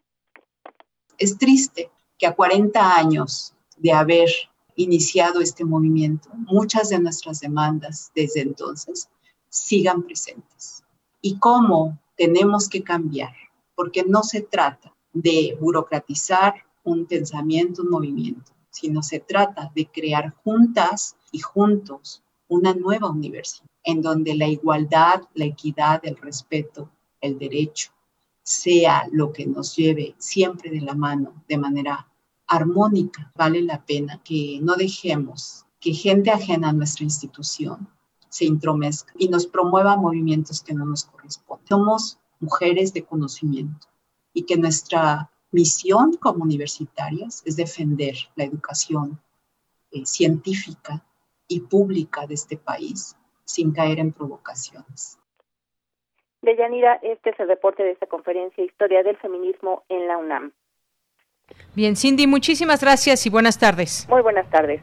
Hasta luego. Y nos vamos ahora con Cristina Godínez. El 31 de marzo se conmemora el Día Internacional de la Visibilidad Transgénero. Adelante, Cristina. Hola, ¿qué tal, Deyanira? Un saludo para ti y para el auditorio de Prisma RU. El Día Internacional de la Visibilidad Transgénero fue establecido por la activista trans Raquel Crandall en 2009 y se ha convertido en un acto político para manifestar que hoy en día existen personas a las que se les niegue el derecho a la identidad. Aletia Fernández de la Reguera Aedo, del Instituto de Investigaciones Jurídicas de la UNAM explica que las personas trans son parte de las denominadas identidades de género no normativas, que ven afectadas otras de sus garantías como el acceso a la salud, a la protección social y al trabajo, por lo que se refirió a la importancia de reconocer la igualdad en la diferencia. Vivimos en la igualdad, sí, que es una igualdad en la diferencia, sí, o sea, la diferencia no implica amenazas para sectores que se sienten que realmente no podemos construir un enfoque este, de derechos, un enfoque de igualdad, al contrario, es decir, la igualdad en la diferencia, la igualdad en saber que todos somos distintos, en saber que las personas de la diversidad sexual nos permiten entender esa valentía para afrontar, ¿no? Cómo transgredir estas normas de lo binario. Fernández de la Reguera indicó que en México hay 13 entidades que cuentan con una ley de identidad de género, entre ellas están la Ciudad de México, Jalisco y Michoacán, pero falta para lograr un cambio cultural que permite entender que la diversidad sexual es una de las diversidades que existen y enriquecen a las sociedades. Para la también coordinadora del Laboratorio Nacional Diversidades es necesario avanzar en el enfoque de derechos humanos que permita garantizar que las personas con estas identidades no binarias puedan salir a la calle y sentirse seguras. De Yanira cabe señalar que de acuerdo con la encuesta nacional sobre discriminación por motivos de orientación sexual e identidad de género de 2018, que fue realizada por el CONAPRED y la Comisión Nacional de los Derechos Humanos, 25% de estas personas ha sufrido discriminación, 40% sintió rechazo de sus padres y su entorno, y cerca del 25% ha sufrido discriminación en la atención médica o no pueden acceder a estos servicios. Además, el 50% ocultó su identidad de género frente al personal médico por miedo al rechazo, maltrato o discriminación. Deyanira, este sería mi reporte. Muy buenas tardes. Muchas gracias, Cristina Godínez. Muy buenas tardes. Bien, pues nos vamos ahora a las breves internacionales con Ruth Salazar. Internacional RU. Los gobernantes de 24 países, entre ellos Chile, Costa Rica, España, la Unión Europea y el director de la Organización Mundial de la Salud, instaron este martes en una tribuna a elaborar un tratado internacional sobre las pandemias para enfrentar futuras crisis sanitarias. Estados Unidos, Rusia, Brasil y China se encuentran entre quienes se abstuvieron de firmar el texto. El ministro de Interior de Alemania anunció que el país va a efectuar controles más severos durante los próximos 8 y 14 días en sus fronteras terrestres, sobre todo con Francia, Dinamarca y Polonia, para pedir a los viajeros sus pruebas de COVID-19 e intentar frenar la pandemia. El laboratorio alemán BioNTech anunció hoy que prevé fabricar en 2021 unos 2.500 millones de dosis de su vacuna contra el coronavirus desarrollada junto al estadounidense Pfizer, es decir, un 25% de lo anunciado anteriormente. En total, BioNTech tiene pedidos de 1.400 millones de dosis este año y prevé un alza en la demanda. China aprobó una reforma radical del sistema electoral de Hong Kong que reduce los diputados elegidos directamente por los ciudadanos y estipula que Pekín decidirá si los candidatos son patriotas. Esta reforma impuesta por el poder comunista sin consultar el Consejo Legislativo dejará prácticamente sin voz a la oposición del territorio semiautónomo. Según una investigación realizada por la Organización de las Naciones Unidas. El ataque francés del 3 de enero de este año a la aldea de Bounty en el centro de Mali mató a 16 civiles y no a yihadistas que celebraban una reunión, como habían argumentado las Fuerzas Armadas francesas. Las manifestaciones contra el golpe de Estado continúan en toda Birmania, donde este martes fue convocado por el movimiento de desobediencia civil la huelga de la basura, en señal de protesta contra los más de 500 asesinatos de civiles desde el primero de febrero. Las fuerzas militares amenazaron con disparar contra todo aquel que fuera sorprendido obstaculizando las vías.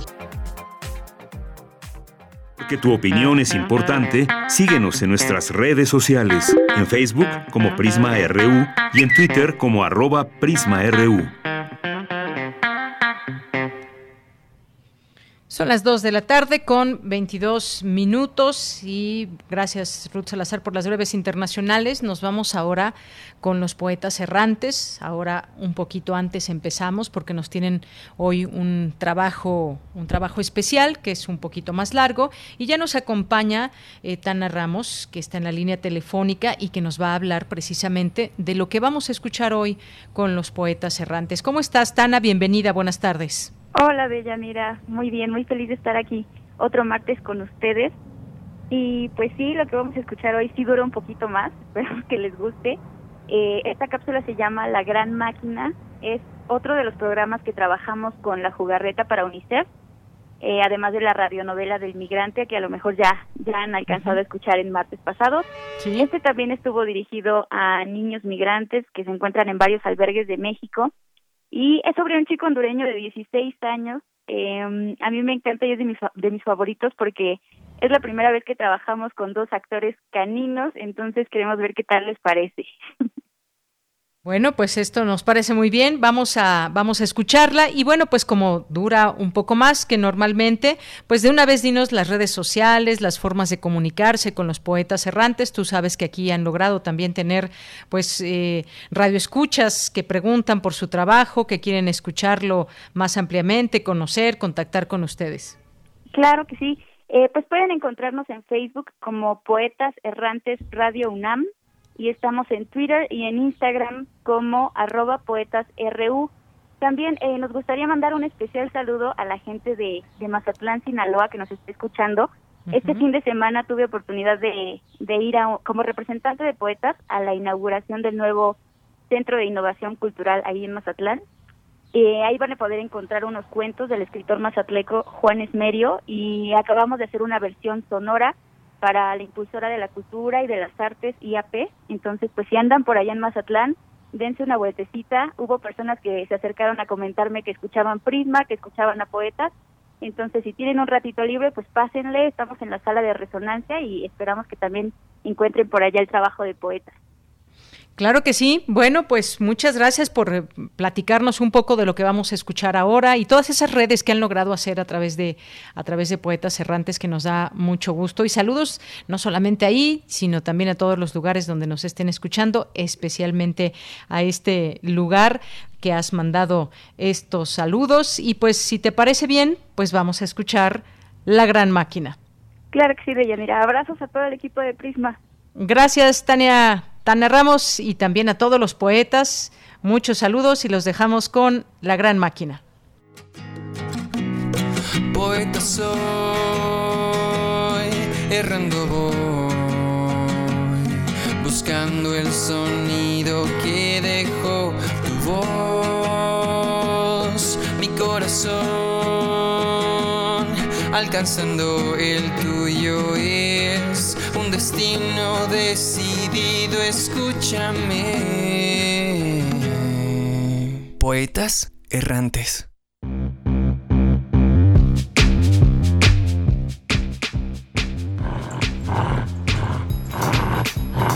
Leo, soltalo. Hoy les quiero contar sobre el chico más valiente que he conocido. ¡Hey, amigo! Gracias por defenderme. Mira, la máquina está perfecta. Yo estoy bien. No falta mucho para llegar a dormir. Su nombre era Miguel. estaba enamorado de la ciencia y de las máquinas. Con solo 16 años, inventó la cosa más increíble que he visto. Una máquina que... Está bien, que ellos la descubran. Por cierto, él es Leo. Estoy seguro de que todavía sirve. ¿Qué hace? No puedo decirte aquí, pero cambiará el mundo. Nadie debe enterarse, porque no sé qué pasaría si cayera en las manos equivocadas. Leo, tenés que comer algo. Yo sé, pero en este albergue solo tratan de ayudarnos. Miguel llevaba varios días viajando desde Honduras a Estados Unidos en una de las caravanas. Y aunque siempre estaba rodeado de gente, no podía evitar sentirse solo sin su familia. Una madrugada, a la orilla del camino, encontraron a un perro grande y de color café amarrado a las vías del tren. Todos dijeron que era una pésima idea llevarlo con ellos, que el camino ya era bastante peligroso. ¿No tienen corazón? Lo dejaron aquí para que se lo llevara el tren. Vení, amigo. Los dos estamos solos, ¿eh? Desde entonces, el frío no era tan fuerte, ni el calor tan insoportable, ni los peligros tan aterradores porque estaban juntos. Ve por la rama, amigo.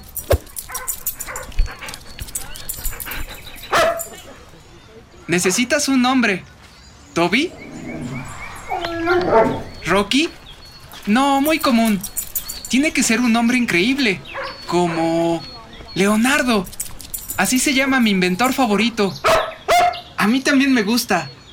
Leonardo da Vinci estudió las plantas, las estrellas, el cuerpo humano. Construyó máquinas como yo. Como somos amigos, puedo llamarte Leo, ¿verdad?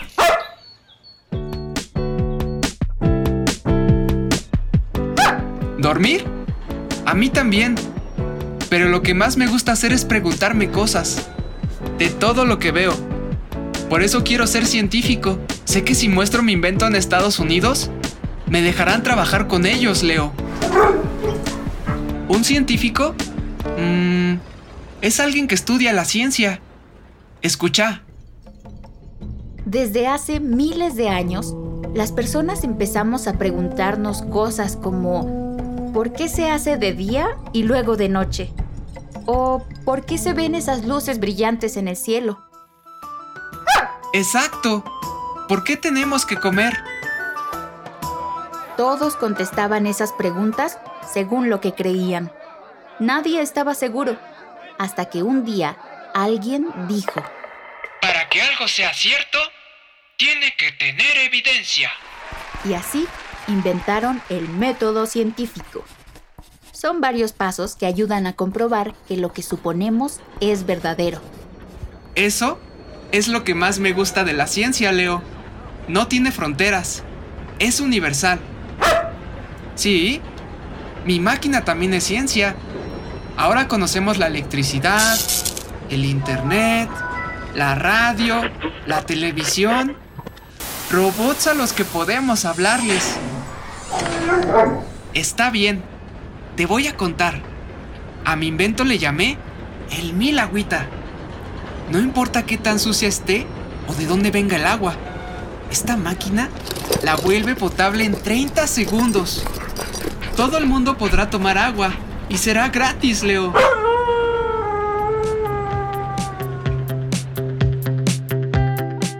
Miguel y Leo recorrieron juntos el complicado camino por México y empezaron a escuchar varios rumores entre la caravana. Miguel será rico. Miguel trae un robot. Miguel está loco.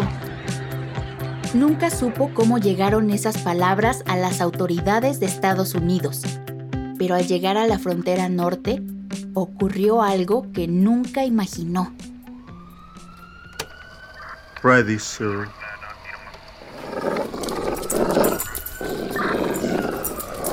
Tranquilo, Leo. I don't speak English, señor. No problema, Miguel. Queremos ofrecerte un trato. ¿Cuál trato? Hemos oído mucho de tu invento. Si ese aparato en verdad hace lo que cuentan, queremos un trato para colaborar contigo. Solo tienes que darnos la máquina. ¿De verdad? E- espere, yo aún no sé cómo construir otra máquina. ¿Qué harán con ella? ¿Trabajaremos juntos? No es nuestra intención. Esa máquina será fuente de mucho dinero, Son. Podemos ofrecerte una cantidad. Yo no quiero vender el agua, Sería una tontería no hacerlo. pero hice esta máquina para que nadie más muera de sed. Miguel, no se puede vivir de sueños. Mi sueño es trabajar con ustedes. Pensé que si yo les mostraba la máquina... Eso no es posible. Nos das la máquina y podemos llegar a un acuerdo de money. Ese es el trato. Regresarás a tu país con bastante dinero. Entiendo. Gracias, oficial. Pero no estoy interesado en el dinero. Vámonos, Leo. Lo siento, Miguel. No puedes salir de aquí hasta que revisemos la máquina. Sí, amigo. Estas son las manos equivocadas. ¿Qué? No hablo con usted. No veo otra opción. ¿De qué hablas? Toma. Destruye, Leo. ¡No! Ahora.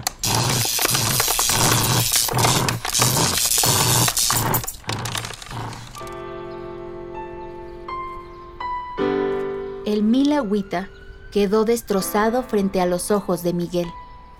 Su máquina y su sueño habían desaparecido en cuestión de segundos. Hicimos lo correcto, amigo.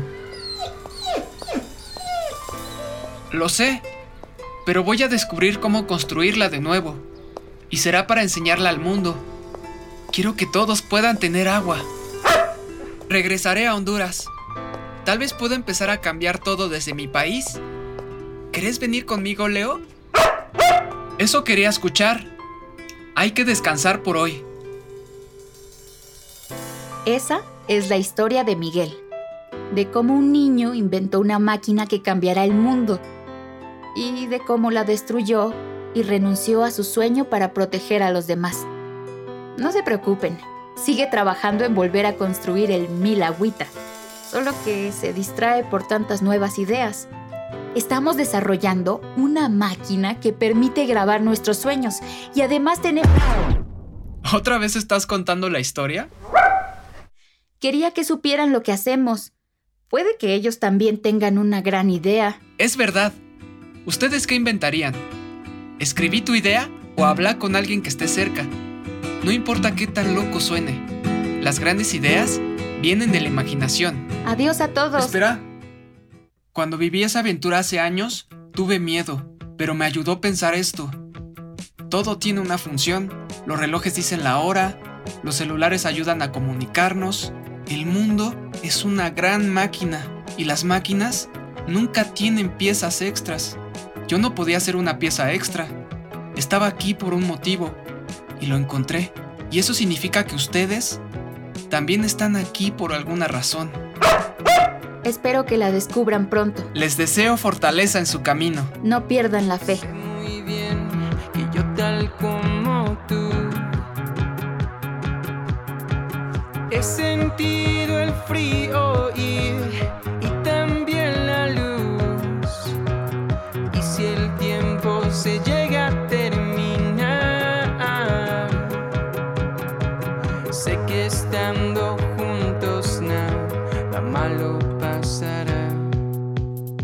Que acabas de escuchar es una creación original de Poetas Errantes.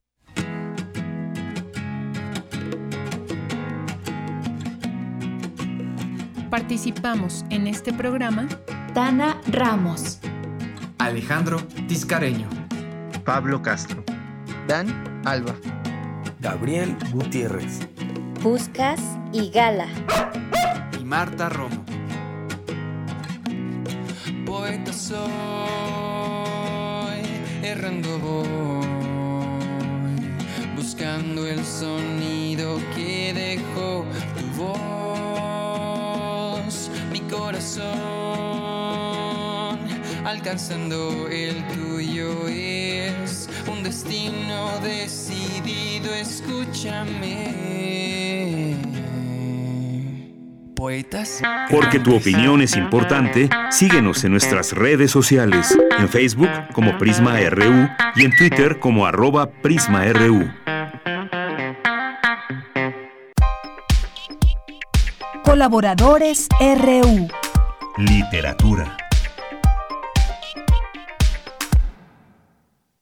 Bien, son las 2 de la tarde con 36 minutos y llegamos a esta sección de literatura aquí en Prisma RU de Radio UNAM y ya nos acompaña en la línea telefónica Itzel Maya, editora y ensayista, estudió la licenciatura en lengua y literaturas hispánicas en la Facultad de Filosofía y Letras de la UNAM y está aquí con nosotros. Itzel, bienvenida, buenas tardes. Hola, buenas tardes, muchas gracias por el espacio. Pues gracias a ti por eh, acompañarnos y estar con nosotros en este día y que vendrán días y vienen días de estar en casa para muchos, esperamos que para la gran mayoría y pues tenemos oportunidad de hacer diversas cosas, entre ellas leer y tú nos vas a recomendar el día de hoy una lectura, así que adelante Itzel. Gracias, Deyanira. Me emociona mucho siempre estar por acá en Radio UNAM, sobre todo cuando me invitan a hablar sobre libros. Y en esta ocasión me gustaría recomendarles un libro que justo acabo de terminar de leer, que se llama Cuando las mujeres fueron pájaros, que el título más bellísimo, por cierto, de Terry Tempest Williams, editado por la editorial independiente Antílope y traducido al español por la escritora Isabel Zapata. Y algunos datos sobre Terry Tempest Williams. Es escritora, claramente, pero también es activista ambiental Nació en 1955 en Corona, California, Estados Unidos, y ha luchado en contra del gobierno estadounidense para proteger tierras sagradas de los indios navajos, por ejemplo. Y ese activismo, esa lucha por la conservación de la naturaleza está reflejada también en este libro de ensayos, diría yo. Eh, cuando las mujeres fueron pájaros es más bien un libro diario que gira en torno a la voz, al silencio, a las variaciones de las fuerzas de las memorias colectivas al vacío, al poder del color blanco, lo que encierra esas posibilidades del vacío. Y me recuerda mucho a una propuesta que tiene la escritora Viviana Benchushan, a la que ella llama la escritura de la escucha, del cuidado, que viene justo de la colectividad, de reconocer a la otra, nosotras mismas, a través de las otras voces que nos rodean, y no solo desde ese lugar que habitan, sino desde el territorio, como propone Tempest Williams, la importancia de la Tierra como tal, del cuidado mutuo, desde el reconocimiento de los seres que habitamos el planeta. Y todo eso está presente aquí, en este libro luminoso, la importancia y el poder y el hacer política desde la escucha. En, en este libro se nos desvela una Terry Tempest Williams, que acaba de perder a su madre. Su mamá entonces le hereda sus diarios, pero descubre después que los diarios están vacíos, completamente en blanco. Y el recorrido que hacemos por la memoria, este libro diario, nuestra memoria conformada por distintas voces, se atraviesa por las preguntas, ¿qué significa tener una voz? ¿Cómo es nuestra relación con las otras, con las hijas, con las madres? Y me, voy a leer algunos fragmentos. Esto dice el capítulo 2. Y dice, tengo 54 años, la edad que mi madre tenía al morir. A los 20 años no hubiera entendido las preguntas que me hago ahora. No me di cuenta entonces de lo joven que era, ella, pero no es el orgullo de las madres, ocultar la juventud y existir solo para nuestros hijos. Es propio de las madres mantener el mito de que nuestros problemas no nos pesan, colocadas en un círculo de inmunidad. Cargamos solo con las crisis de los seres amados enmascaramos nuestras necesidades con necesidades ajenas. Si existiera una historia sin sombras, sería esta, que las mujeres existimos bajo la luz directa del sol y nada más. Cuando las mujeres fuimos pájaros, lo entendíamos de otra manera. Sabíamos que nuestra mayor libertad era escapar volando de noche, cuando podíamos apropiarnos de la oscuridad celeste navegar en la dicha y el terror de nuestra incertidumbre a través de la inteligencia de las estrellas y de constelaciones creadas por nosotras mismas. Y pues eso, dice la cuarta de forros de Cuando las mujeres fueron pájaros. Esto es una obra fundamental sobre el papel de las mujeres como fuerza centrífuga de la comunidad, la memoria y la naturaleza. Y creo que pues de ahí su poder y su relevancia en un momento como este, en el que hacer comunidad, escucharnos, hacernos casita entre nosotras y nosotros, nos da un respiro del mundo pandémico apabullante. Así es, Itzel. Pues muchas gracias por compartirnos de esta lectura que acabas de hacer y que nos platiques pues en torno a este libro. Fíjate que cuando supe que ibas a hablar de este libro, que pues bueno, espero leerlo muy pronto, eh, dice que antes de fallecer la madre de Terry Tempest Williams, eh, le dijo que le iba a heredar todos, todos sus diarios, eh, pero le hizo prometer que eh, no los iba a ver hasta que ella muriera y había sido una sorpresa para la autora que su madre tenía un diario, pero más grande fue el asombro al descubrir que cada uno de los cuadernos, que era su herencia, se encontraban en, en blanco. Y entonces a lo largo de estos breves pasajes, pues ella trata de explicar ese vacío a través de esto que nos platicas, ese pues como caleidoscopio cuidadosamente construido alrededor de esa pregunta, ¿qué significa tener una voz? Exacto. Pues sí, esa, esa gran sorpresa que se llevó y todo lo que nació con, pues con todo esto y que es este, este libro, además una portada muy, muy bonita que, podemos ver y que hoy nos recomiendas este, este libro que, que pues bueno, ya traducido al español por eh, Isabel Zapata. Pues gracias por esta recomendación, Itzel. Eh, no sé si quieras agregar algo más antes de despedirnos. Eh, pues nada, eso, eh, que apoyen a las librerías independientes, a las editoriales independientes. Yo el mío lo compré en Capelería, una librería independiente que está al sur de la Ciudad de México. Y eso, para despejarse un poco en vacaciones, viajar y volar junto a las voces de los pájaros. Les recomiendo este bellísimo libro. Así es, así es, Itzel. Bueno, pues mira, te seguimos, te seguimos en las redes sociales, en, en Twitter, que es arroba It's Maya con Y al principio, It's Maya con Z también, It's Maya, y también a la editorial Antílope, arroba Edantílope. Así que pues ahí seguimos también eh, otras lecturas, tus recomendaciones o lo que, lo que escribas ahí a través de, de tu Twitter. Sí, gracias. Pues muchas gracias a ti, te mando un abrazo y pues espero que nos volvamos a escuchar en otro momento aquí en Prisma RU. Sí, claro. Abrazo con zona distancia. Claro que sí. Un abrazo a la distancia, Itzel Maya. Buenas tardes. Bien, pues fue Itzel Maya, editora y ensayista, y pues estudió la licenciatura, como decíamos, en Lengua y Literatura Hispánicas en la Facultad de Filosofía y Letras, y nos deja este libro, este título, este bello título, Cuando las mujeres fueron pájaros, de Terry Tempest Williams, de Ediciones Antílope. Y continuamos. Vamos al mundo. Relatamos al mundo. Relatamos al mundo. Nacional RU.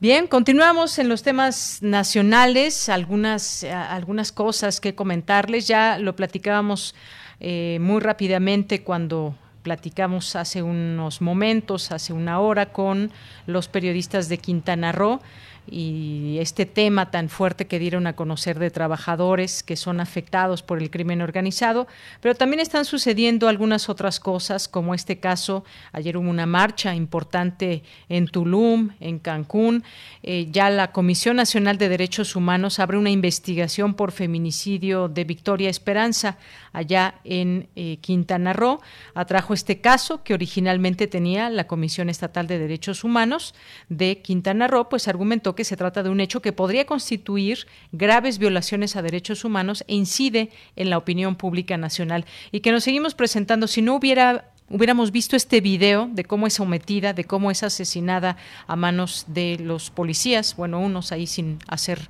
mayor eh, cosa que estar viendo y una policía que fue quien desafortunadamente la fractura, ella pierde la posibilidad de respirar de manera normal y pues finalmente eh, muere a manos de la autoridad. Ya atrajo la Comisión Nacional de los Derechos Humanos este expediente para investigar este feminicidio. Hay reacciones también del Salvador, por supuesto, en torno a esto, pues ni más ni menos desde su presidente, las autoridades, los familiares de Victoria Esperanza Salazar, esta migrante salvadoreña que murió en Tulum, tenía una residencia legal en México y pues veamos qué, qué sucede ante estos, estas violaciones graves a los derechos humanos. Y bueno, pues desafortunadamente hubo, hubo también otra situación que se dio eh, entre los límites de México y Guatemala, donde se dio, se dio muerte a un migrante guatemalteco. Hoy por la mañana, eh, pues el secretario de la Defensa salió a eh, señalar que pues fue una reacción errónea por parte de un militar al disparar en contra de un vehículo en un retén que se había establecido a pocos metros de la línea divisoria de México con Guatemala y donde falleció un ciudadano de este de este país. Ahí en la conferencia por la mañana el, el secretario reconoció que no hubo ninguna agresión con arma de fuego de parte del civil y bueno pues también se tendrá que investigar esta situación lamentable lo que está ocurriendo en México, ya sea pues a manos de autoridades, ya sea locales o en este caso federales. Bien, otra, otra información que compartir con ustedes. La Organización Mundial de la Salud publicó hoy los resultados de la investigación que indagó sobre el origen del virus SARS-CoV-2 y según este informe es probable que el virus haya surgido de un animal y se haya transmitido eh, ya sea directamente o a través de un animal intermediario a los humanos. Esto que ya también se había comentado en, en otro momento, pues se cierra esta posibilidad de que, de que fuera eh, o que es extremadamente improbable que este virus haya llegado a humanos a partir de un incidente de algún laboratorio. Este informe no da respuesta concluyente sobre cómo surgió el virus y cómo llegó a los humanos, pero advierte que quedan preguntas abiertas que deberán ser respondidas en próximas investigaciones. Bueno, pues me parece no no hay nada nuevo a raíz del último informe también que se daba a conocer sobre sobre el origen de este virus y hay conclusiones como, como esta, de que es posible eh, o probable que haya sido un contagio de un animal a un humano y pues que haya habido esta intermediación de un animal infectado a humanos. Pues esta es la, la situación que, prevalece en este sentido. Y bueno, pues en otra información denuncia la UIF a 25 ante, eh, por el tema de la estafa de Pemex y dice esta, esta nota esta nota que pues eh, Maeca y Universidad de Chontalpa entre las 25 personas físicas y morales ubicadas por la UIF que cobraron más de 400 millones de pesos eh, no ejercidos. Esta situación sin duda importante donde se sigue la pista a una red de corrupción que eh, pues continúa abierta en México y que son quizás mucho más nombres de los que actualmente se saben. Se sabe que hay algunas otras pesquisas y, como sabemos, pues Rosario Robles Berlanga eh, permanece en la cárcel por esta cuestión justamente de la estafa maestra. Continúan, digamos, las investigaciones. Esto es algo que se da a conocer el día de hoy y pues se seguirá en esa en esa pista. Bueno, pues parte de la información nacional que le podemos comentar el día de hoy. Cultura RU.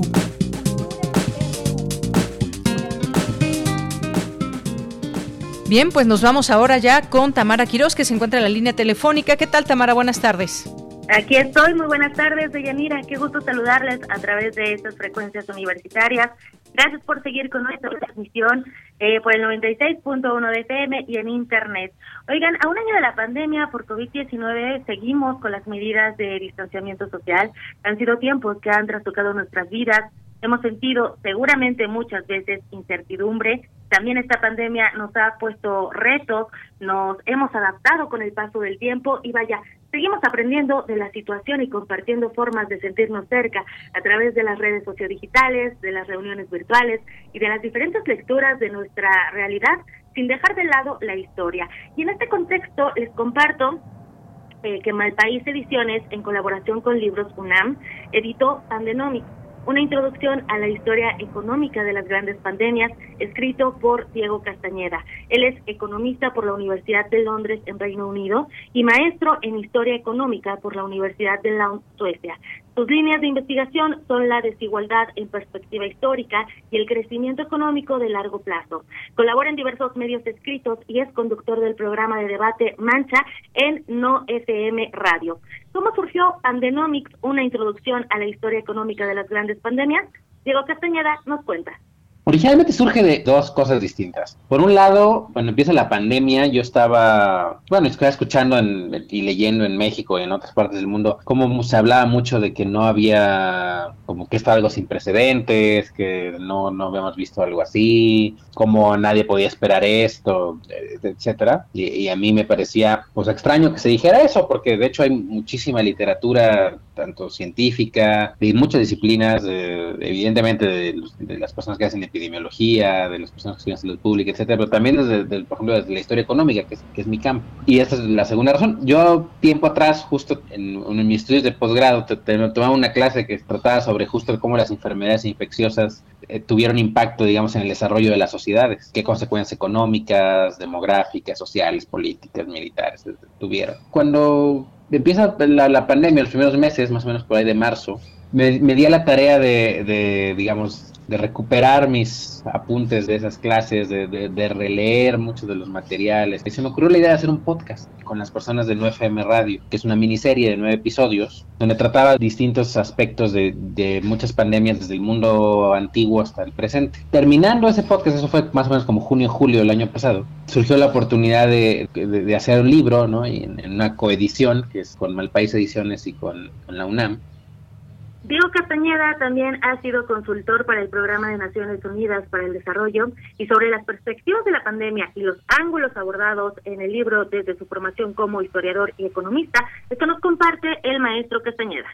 Cuando uno ve las, la historia de las enfermedades infecciosas en general y las pandemias, obviamente, eh, en realidad están muy relacionadas con la historia del desarrollo económico de las sociedades, porque los impactos que han tenido le han dado forma a, las distintas, a muchas instituciones, no todas, pero sí a muchas instituciones que han surgido en las sociedades, ¿no? Eh, eso lo vemos incluso en el tipo de, de, herramientas que usamos hoy en día para protegernos frente a ese tipo de enfermedades, ¿no? Por ejemplo, las cuarentenas, como una medida de, salud pública, digamos, empezaron a usar hace 700 años, ¿no? En edad media, en las epidemias de peste bubónica, y se empezaron a sistematizar y empezaron a surgir los consejos sanitarios y los epidemias de cólera del siglo XIX, pues nació la teoría microbiana de la enfermedad, un mejor entendimiento de, pues, por qué nos enfermamos, ¿no? Porque existen bacterias, microbios, eh, etcétera y entonces había surgió la idea de que había que tener fuentes como de agua potable, de drenaje, y todo eso generó, por ejemplo, grandes ganancias, evidentemente de expectativas de vida, pero también de productividad, que se tradujeron en, ganancias económicas, ¿no? Igual si nos, si nos vamos muy atrás, si nos vamos desde hace 2000 años, hace 2500 años, a las plagas del mundo antiguo, pues vemos cómo sus, estructuras económicas también se vieron afectadas por las pandemias, ¿no? En algunos casos se cambió el tipo de moneda que usaban, por ejemplo, los romanos eh, usaban una fundamentales de su sistema era basado en monedas de plata y, después de, la pandemia se conocía como la plaga de Cipriano, eh, las disrupciones comerciales que trajo la pandemia, por ejemplo, que no pudieran sacar plata de, las minas, creó una pérdida de confianza masiva en la sociedad en, el momento que terminó por dejar de usar la moneda, ¿no? de pronto tuvieron una devaluación masiva, una crisis financiera eh, de la época, quizás la primera de la historia causada por esas razones y terminaron adaptándose después a la moneda de oro, ¿no? Muchos cambios económicos que vemos en nuestras sociedades, las grandes divergencias, por ejemplo, ¿no? Entre el mundo industrializado después de la primera revolución industrial y el resto del mundo, están muy relacionadas con los cambios, digamos, epidemiológicos en los distintos países, con los cambios demográficos, con los impactos que estas enfermedades tuvieron. La idea del libro es, es la idea de divulgar, ¿no? Es una idea de servir como una introducción, que el lector de una forma muy amigable pueda aproximarse a estos temas desde los ojos de la historia económica y también aproximarse en sí mismo, digamos, a los grandes debates de la historia económica y examinar eh, nuestro presente, lo que hoy vivimos, ¿no? Con, la pandemia que nos tocó vivir, a la luz de lo, de lo que hemos aprendido y los impactos que hemos vivido en el pasado. Como pues muchas de las cosas que vemos hoy realmente son cosas que siempre hemos visto y hemos aprendido de ellas y mucho de lo que hacemos hoy es producto justo de esos aprendizajes. Es interesante que Pandenomics, originalmente un podcast, miniserie transmitido por No FM Radio, sea ahora un libro donde de la mano de Castañeda podamos realizar un recorrido por los cambios políticos, económicos y también sociales que han dejado como consecuencias las grandes pandemias desde la antigüedad hasta la COVID-19. Escuchemos lo que nos comparte el maestro Castañeda sobre la colaboración entre Malpaís, Libros UNAM y con la ilustradora Pamela Medina. La forma en la que me acerqué al país es porque en la producción del, del, podcast, justo una de las editoras de Malpaís, Gabriela Astorga, también está involucrada con el radio, entonces a ella le comenté como que tenían la idea, etcétera, le pareció bien, la platicó con la editorial, les agradó también y, así empezamos a trabajar. Con la UNAM fue a través de la convocatoria que tenían para coedición, a través de libros UNAM, y la UNAM lo seleccionó entre los proyectos que le parecieron atractivos. Las ilustraciones son de Pamela Medina, eh, que es una ilustradora muy buena, la pueden encontrar en su Instagram, que es pam.medina, y justo a ella le pidieron que hiciera la portada, las ilustraciones internas, y hizo un trabajo genial. Yo no esperaba un trabajo tan bueno, no, no la conocía ella y, no pude ver yo las ilustraciones como en el camino, yo, yo las conocía hasta que pusieron el libro en las manos. La verdad me sorprendió muchísimo, estoy muy contento por ese trabajo, creo que lo hace mucho más atractivo de lo que pensé que podía ser. Para conocer más del trabajo de Diego Castañeda, pueden consultar el podcast de Pandenomics en NoFM Radio, por supuesto, el resultado. También pueden consultar el resultado de esas sonoridades llevadas a las letras a través del libro Pandenomics, una introducción a la historia económica de las grandes pandemias. También pueden seguir las redes sociales, arroba Diego Castaneda, arroba no bajo radio en Twitter. Eh, también pueden seguir a Malpaís Ediciones. Nosotros estamos en arroba Prisma RU. Y a mí me encuentran en arroba bajo m Deyanira, hasta aquí la información. Les deseo que tengan una excelente tarde. Bien, pues muchísimas gracias, Tamara. Buenas tardes. Igualmente. Y bueno, pues ya casi nos vamos. Nos quedan un par de minutitos, así que pues nos despedimos de ustedes con la invitación siempre a que nos puedan seguir escuchando todos los días, de lunes a viernes, mañana con más información. Después tendremos dos días de asueto, jueves y viernes. En este espacio habrá programa, no se preocupen, para quienes nos siguen y están en nuestra señal y pues nos vamos a ir con un poco de música que ya se escucha de fondo, que nos pone allá la producción en cabina. Vamos a seguir escuchando si les parece bien y si no, pues ya eligió nuestra producción, pero yo creo que sí van a estar eh, pues muy gustosos de seguir escuchando a el Clapton y pues hoy en este momento estamos escuchando Cocaine. Así que con esto me despido. Gracias Rodrigo Aguilar, Emanuel Silva, Denis Licea. Aquí en el micrófono se despide de Yanira Morán. Que tenga muy buena tarde, muy buen provecho. Con esto nos despedimos y gracias a todo el equipo que hace posible esta transmisión. Hasta mañana.